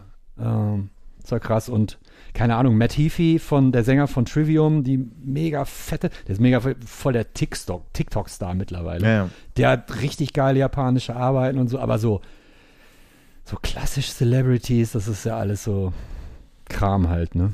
Also da sehe ich nie was Geiles. Aber ich fand die Frage sehr schön. Ja. Ähm, hast du, fragt OneGear, ähm, jetzt so im Laufe der Zeit, ne, du interessierst dich seit 25 Jahren für die Materie, ähm, irgendwie so Entwicklung und Veränderungen bezüglich Kunst und Handwerk des Tätowierens wahrgenommen? Aha. Und was denkst du über so Themen wie äh, Laserbehandlung, Tattoo-Entfernung und auch so die Debatte über gefährliche Farben, nicht gefährliche Farben? Boah, ey, das sind aber drei Riesentöpfe, ne? Lass uns das mal ord ordnen. Die erste Frage war Ähm, Entwicklung. im Tätowieren, ne? Ja. Naja, ich war am äh, äh, Samstag, hab so eine Radtour gemacht. Äh, nee, Quatsch, am Samstag, am Donnerstag war das. Äh, da war ich beim Olaf Lobe. Grüße äh, in Düsseldorf. Und der arbeitet auch mittlerweile mit so einem Pen. Mhm. Allerdings hat er noch ein Kabel dran, ähm, weil er meinte so, ey, Alter, das Ding wiegt nix. Ne? So, alles fein. Ähm, er meinte so, das Ding hat noch nicht genug Saft, wenn er so richtig fette Linien machen will. Da funktioniert das noch nicht. Aber er meinte so, wenn das kommt, dann hole ich mir auch so ein Ding. Wo ich denke so, ich möchte mich persönlich davon eigentlich nicht tätowieren lassen. Also mit so einer Maschine. Weil es knattert nicht, es rattert nicht. Mhm. Ne, das ist halt so mein. Ich liebe das halt, ne? Mhm. Und ich lasse mich jetzt auch in letzter Zeit nicht mehr so häufig tätowieren. Und ich fände das, glaube ich, komisch, mit so einem Ding tätowiert zu werden. Aber die meisten benutzen, äh, Andreas wird, sich- wird glaube ich, so ein Ding nie benutzen, wer weiß. Aber ähm, ich finde es komisch. Ich, für mich gehört das dazu. Ne? Das mag verklärt romantisch sein oder so. Aber ähm, ich werde irgendwann vielleicht wahrscheinlich vor der Situation stehen, dass ich keine Ahnung, wenn ich mal ein Tattoo von Luca Mamone kriege, ich weiß nicht, womit er arbeitet, und dann kommt er halt auch mit so einem Penner, dann ist das halt so, ne? Und ich kann total, also so einen Olaf Lobe verstehen, der tätowiert seit 25 Jahren oder so. Und das macht was mit der Hand, das macht was mit den Ja. Nerven, ne? Und alles, ne? Und das Geräusch halt auch. Ne? Ich glaube, wenn du äh, sechs Stunden am Tag so, das ist ja so hoch, hoch, hochfrequentiert und so, das ist halt so ein nerviges Geräusch. Der meinte auch so, der ist abends viel weniger gestresst, wenn er mit so einem Pen arbeitet. Ne? Ähm, lässt sich nicht aufhalten, sollen sie machen. Ist halt so. Ja. Ähm, Tattoo-Entfernung, Laserbehandlung? Ähm, bin ich zwiegespalten. Ähm, eigentlich ja geil. Aber ich befürchte, dass das in 10, 15, 20 Jahren so gut ist, dass du dir echt ein Farbtattoo in einer Sitzung wegmachen kannst. Und dann ist ja wirklich alles egal. Dann lässt du dir irgendwie eine fette Rose auf der Backe machen, trägst die zwei Jahre und danach tut es dann einmal zwei Stunden weh und dann ist das Ding wieder weg. Äh, da ist halt so die Bedeutung oder der Ursprung der Tätowierung total, ja, die also die Bedeutung oder die Tragweite ist halt völlig außer Kraft gesetzt. Ne? Dieses für immer zählt halt dann null mehr und das fände ich, das fände ich richtig kacke irgendwie. kannst mir halt vorstellen, wenn du irgendwie wirklich was halbwegs Großflächiges hast, was du covern lassen willst Ja. und einfach so dieses Aufhellen. Ja. Ne, das ist irgendwie, dass du für den nächsten, der drüber gehst, irgendwie so eine halbwegs ordentliche Fläche wiederherstellst. Ey, würde würd ich auch machen so, ne? Aber wenn es dann irgendwann zu, zu einfach ist oder so, und dann ist das ja auch legitim. Du willst ja dann auch wieder tätowiert sein oder Ja. besser tätowiert sein, ne? Ähm, ey, wenn ich den Arm, den linken Arm von Guy Aitchison sehe, äh, der hat sich den komplett lasern lassen über, das ist schon 10, 12 Jahre her, in zig Sitzungen und abheilen lassen und was nicht alles, der war dann wieder fast blank. Und dann hat er sich äh, in der Kollaboration von Grimy und ähm, Aaron Kane äh, den wieder covern lassen. Das siehst du halt null, ne? Das ist ein Bombenarm so, ne? Bin da zwiegespalten. Ich befürchte wirklich, dass, dass es zu einfach wird, irgendwann Mhm. sich das lasern zu lassen und dann, dann scheißen die Leute noch mehr drauf. Hm. Sichtbare Stellen so, ne? Ja. Ähm, Es gab noch eine dritte Frage, ja, ich. genau, die Diskussion um ähm, also Gefährdungsbeurteilung oder Einst Gefährdungseinstufung äh, von gesundheitlich äh, bedenklichen Farben.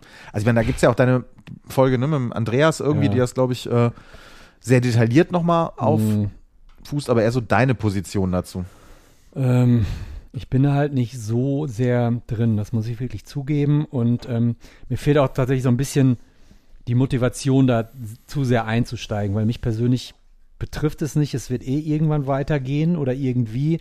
Und Leute, denen sie vielleicht die Farben verbieten, ja, die kleben sich dann Atelier-Schild äh, aufs Portfolio und gehen in den Hinterhof. Die machen trotzdem farbige Tätowierungen so, ne?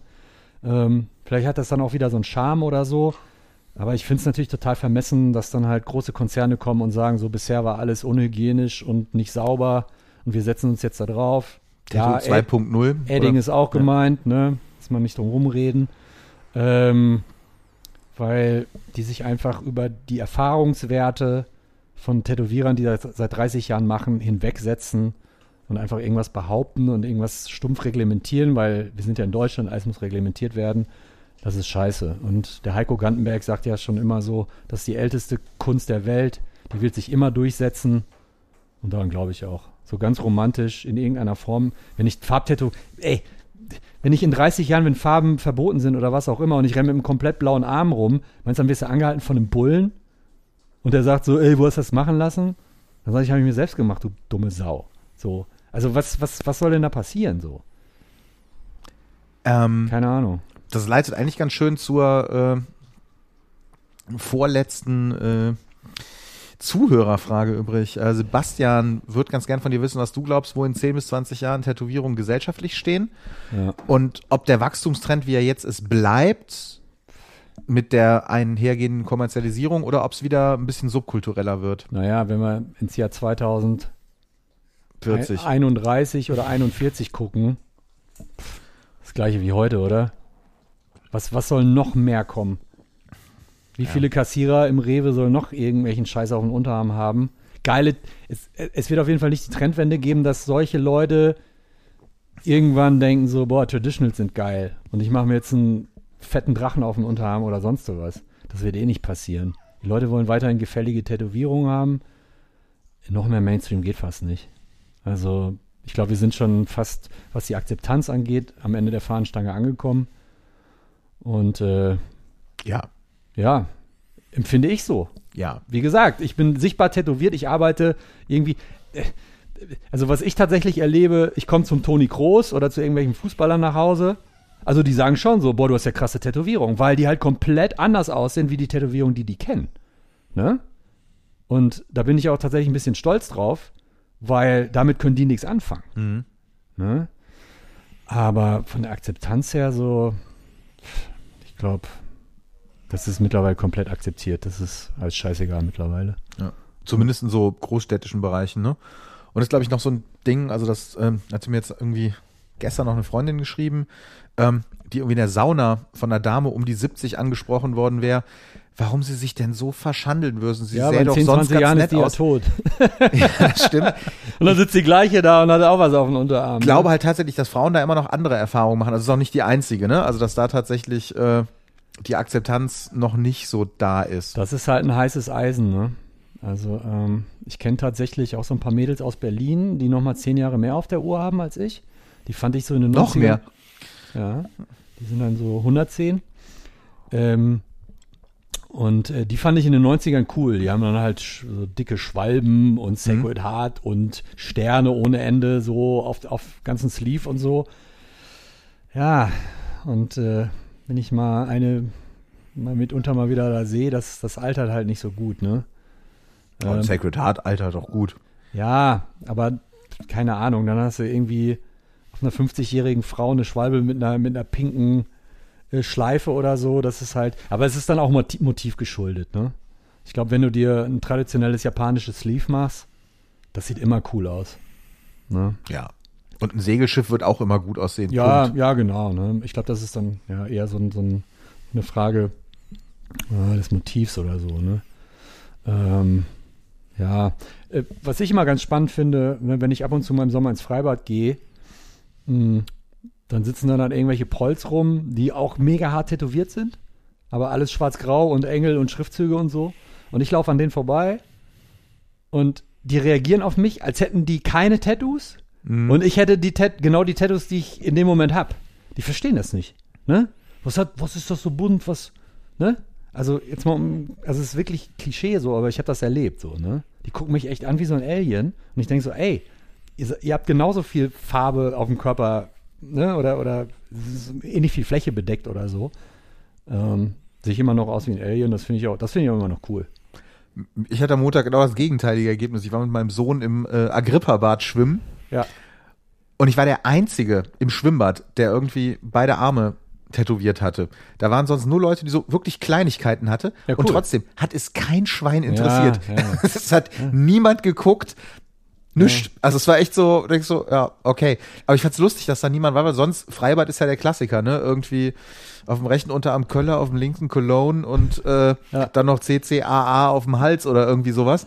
Aber ähm, das fand ich echt so, dachte mir so, geil, irgendwie wie in den 90ern, weil es keiner hat und gleichzeitig, es interessiert halt irgendwie auch kein Schwein mehr, ne? ja. Die Fußballer haben die Tür aufgemacht. Wahrscheinlich. Ähm, die, die Frage, die ich mir tatsächlich stelle, oder ich glaube Carlos von To Die For, ähm, der hat sich mal die Frage gestellt, ob die das überhaupt schnallen, dass unsere Tätowierungen künstlerisch ist immer, immer ein großes Wort, aber auch handwerklich und so besser gemacht sind als, als deren schwarz-grau irgendwas Tätowierungen, ne?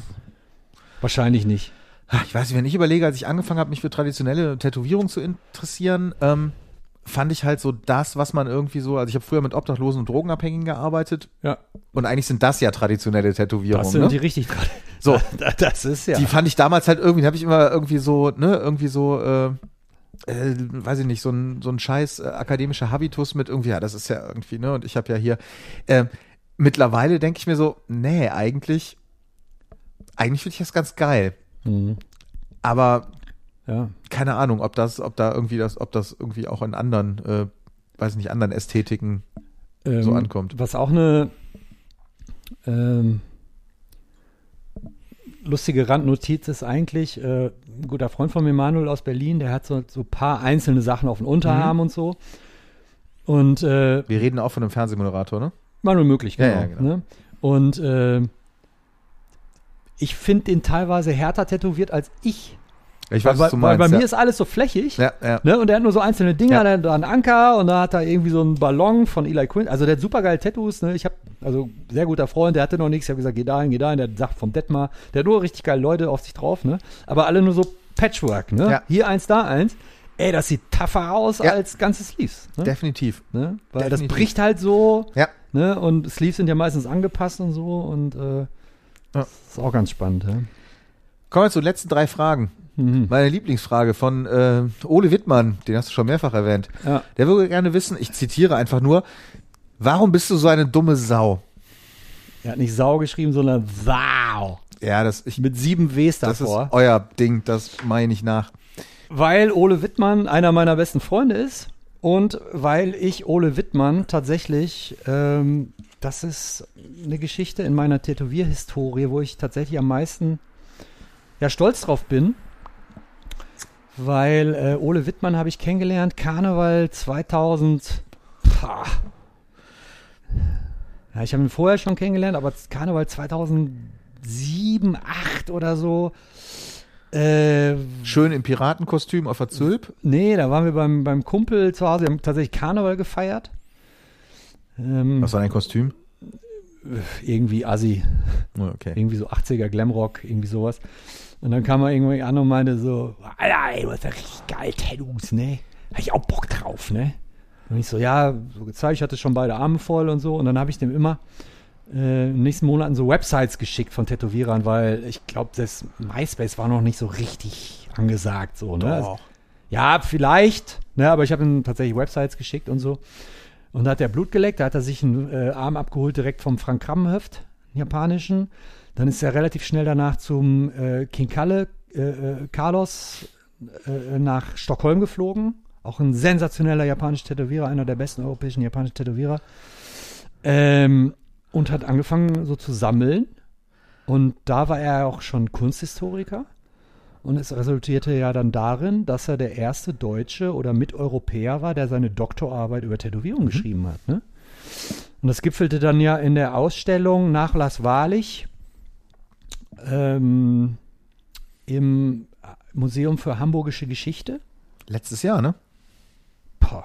Ich wollte nämlich hin Jahr Corona Corona nicht hin. Nee, nee. Ach, vor zwei, zweieinhalb, drei Jahren. Ey, ohne Scheiß, dieses eine Corona-Jahr, dieses, das, das bringt mich zeitmäßig immer total Okay. durcheinander. Und äh, da war dann halt, äh, wie gesagt, Museum für Hamburgische Geschichte, eine fantastische Ausbildung, äh, Ausstellung hat er da hingezimmert. Und dann war dann der äh, Kultursenator der Freien Hansestadt Hamburg da, Carsten Brost da.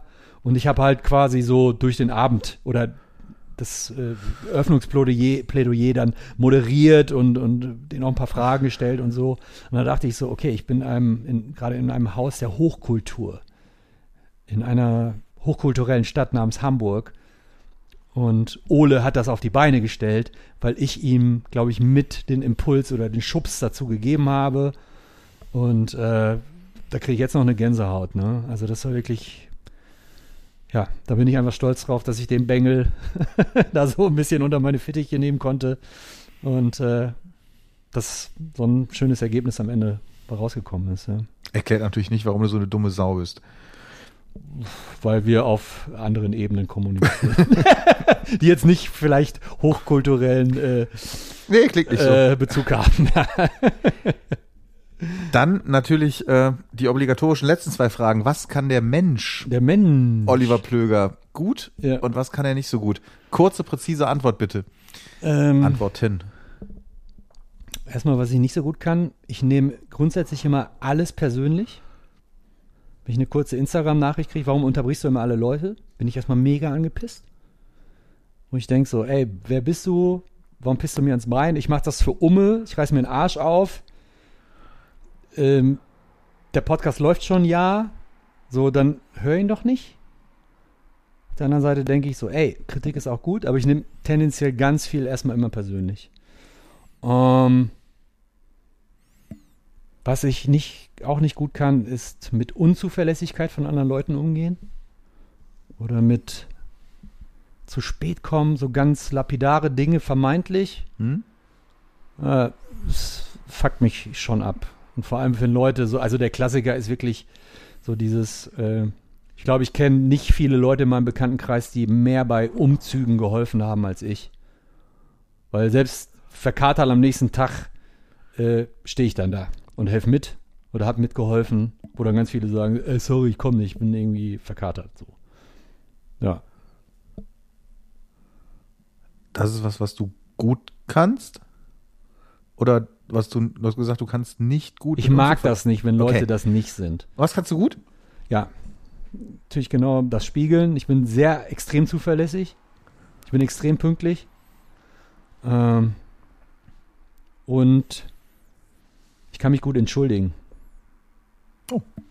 Das ist eine Ja. gute Eigenschaft. Ja, und, ähm, und ich stecke da auch manchmal, wo ich theoretisch sagen können, wo ich theoretisch argumentieren noch könnte, so nach dem Motto, so, ja, komm, wir, wir haben ja aber beide so ein bisschen Schuld und mh, da mache ich dann, ich mich dann lieber ganz bewusst ein bisschen kleiner und denk so, ey, dann ist es erledigt, dann ist es aus der Welt. Ne? Ich, ich kann halt nicht eine Situation unaufgelöst lassen und dann ähm, trifft man sich irgendwo und ignoriert sich oder sowas. Sowas mag ich überhaupt nicht. Ähm, allerdings mit zunehmendem Alter äh, kommt es zu Situationen, wo man das manchmal machen muss. Und äh, ich hoffe und denke, dass ich das, also sehr selten, weil ich überhaupt kein konfrontativer Mensch bin. Ähm, aber wenn es darauf ankommt, kann ich mich sehr gut entschuldigen und äh, das mache ich dann auch, wenn es vonnöten ist. Oliver, dann sind wir durch mit dem Podcast. Christian, heute. vielen Dank. Gerne. Zuerst war die Haut. Der Tattoo Podcast. Mit Oliver Plöger.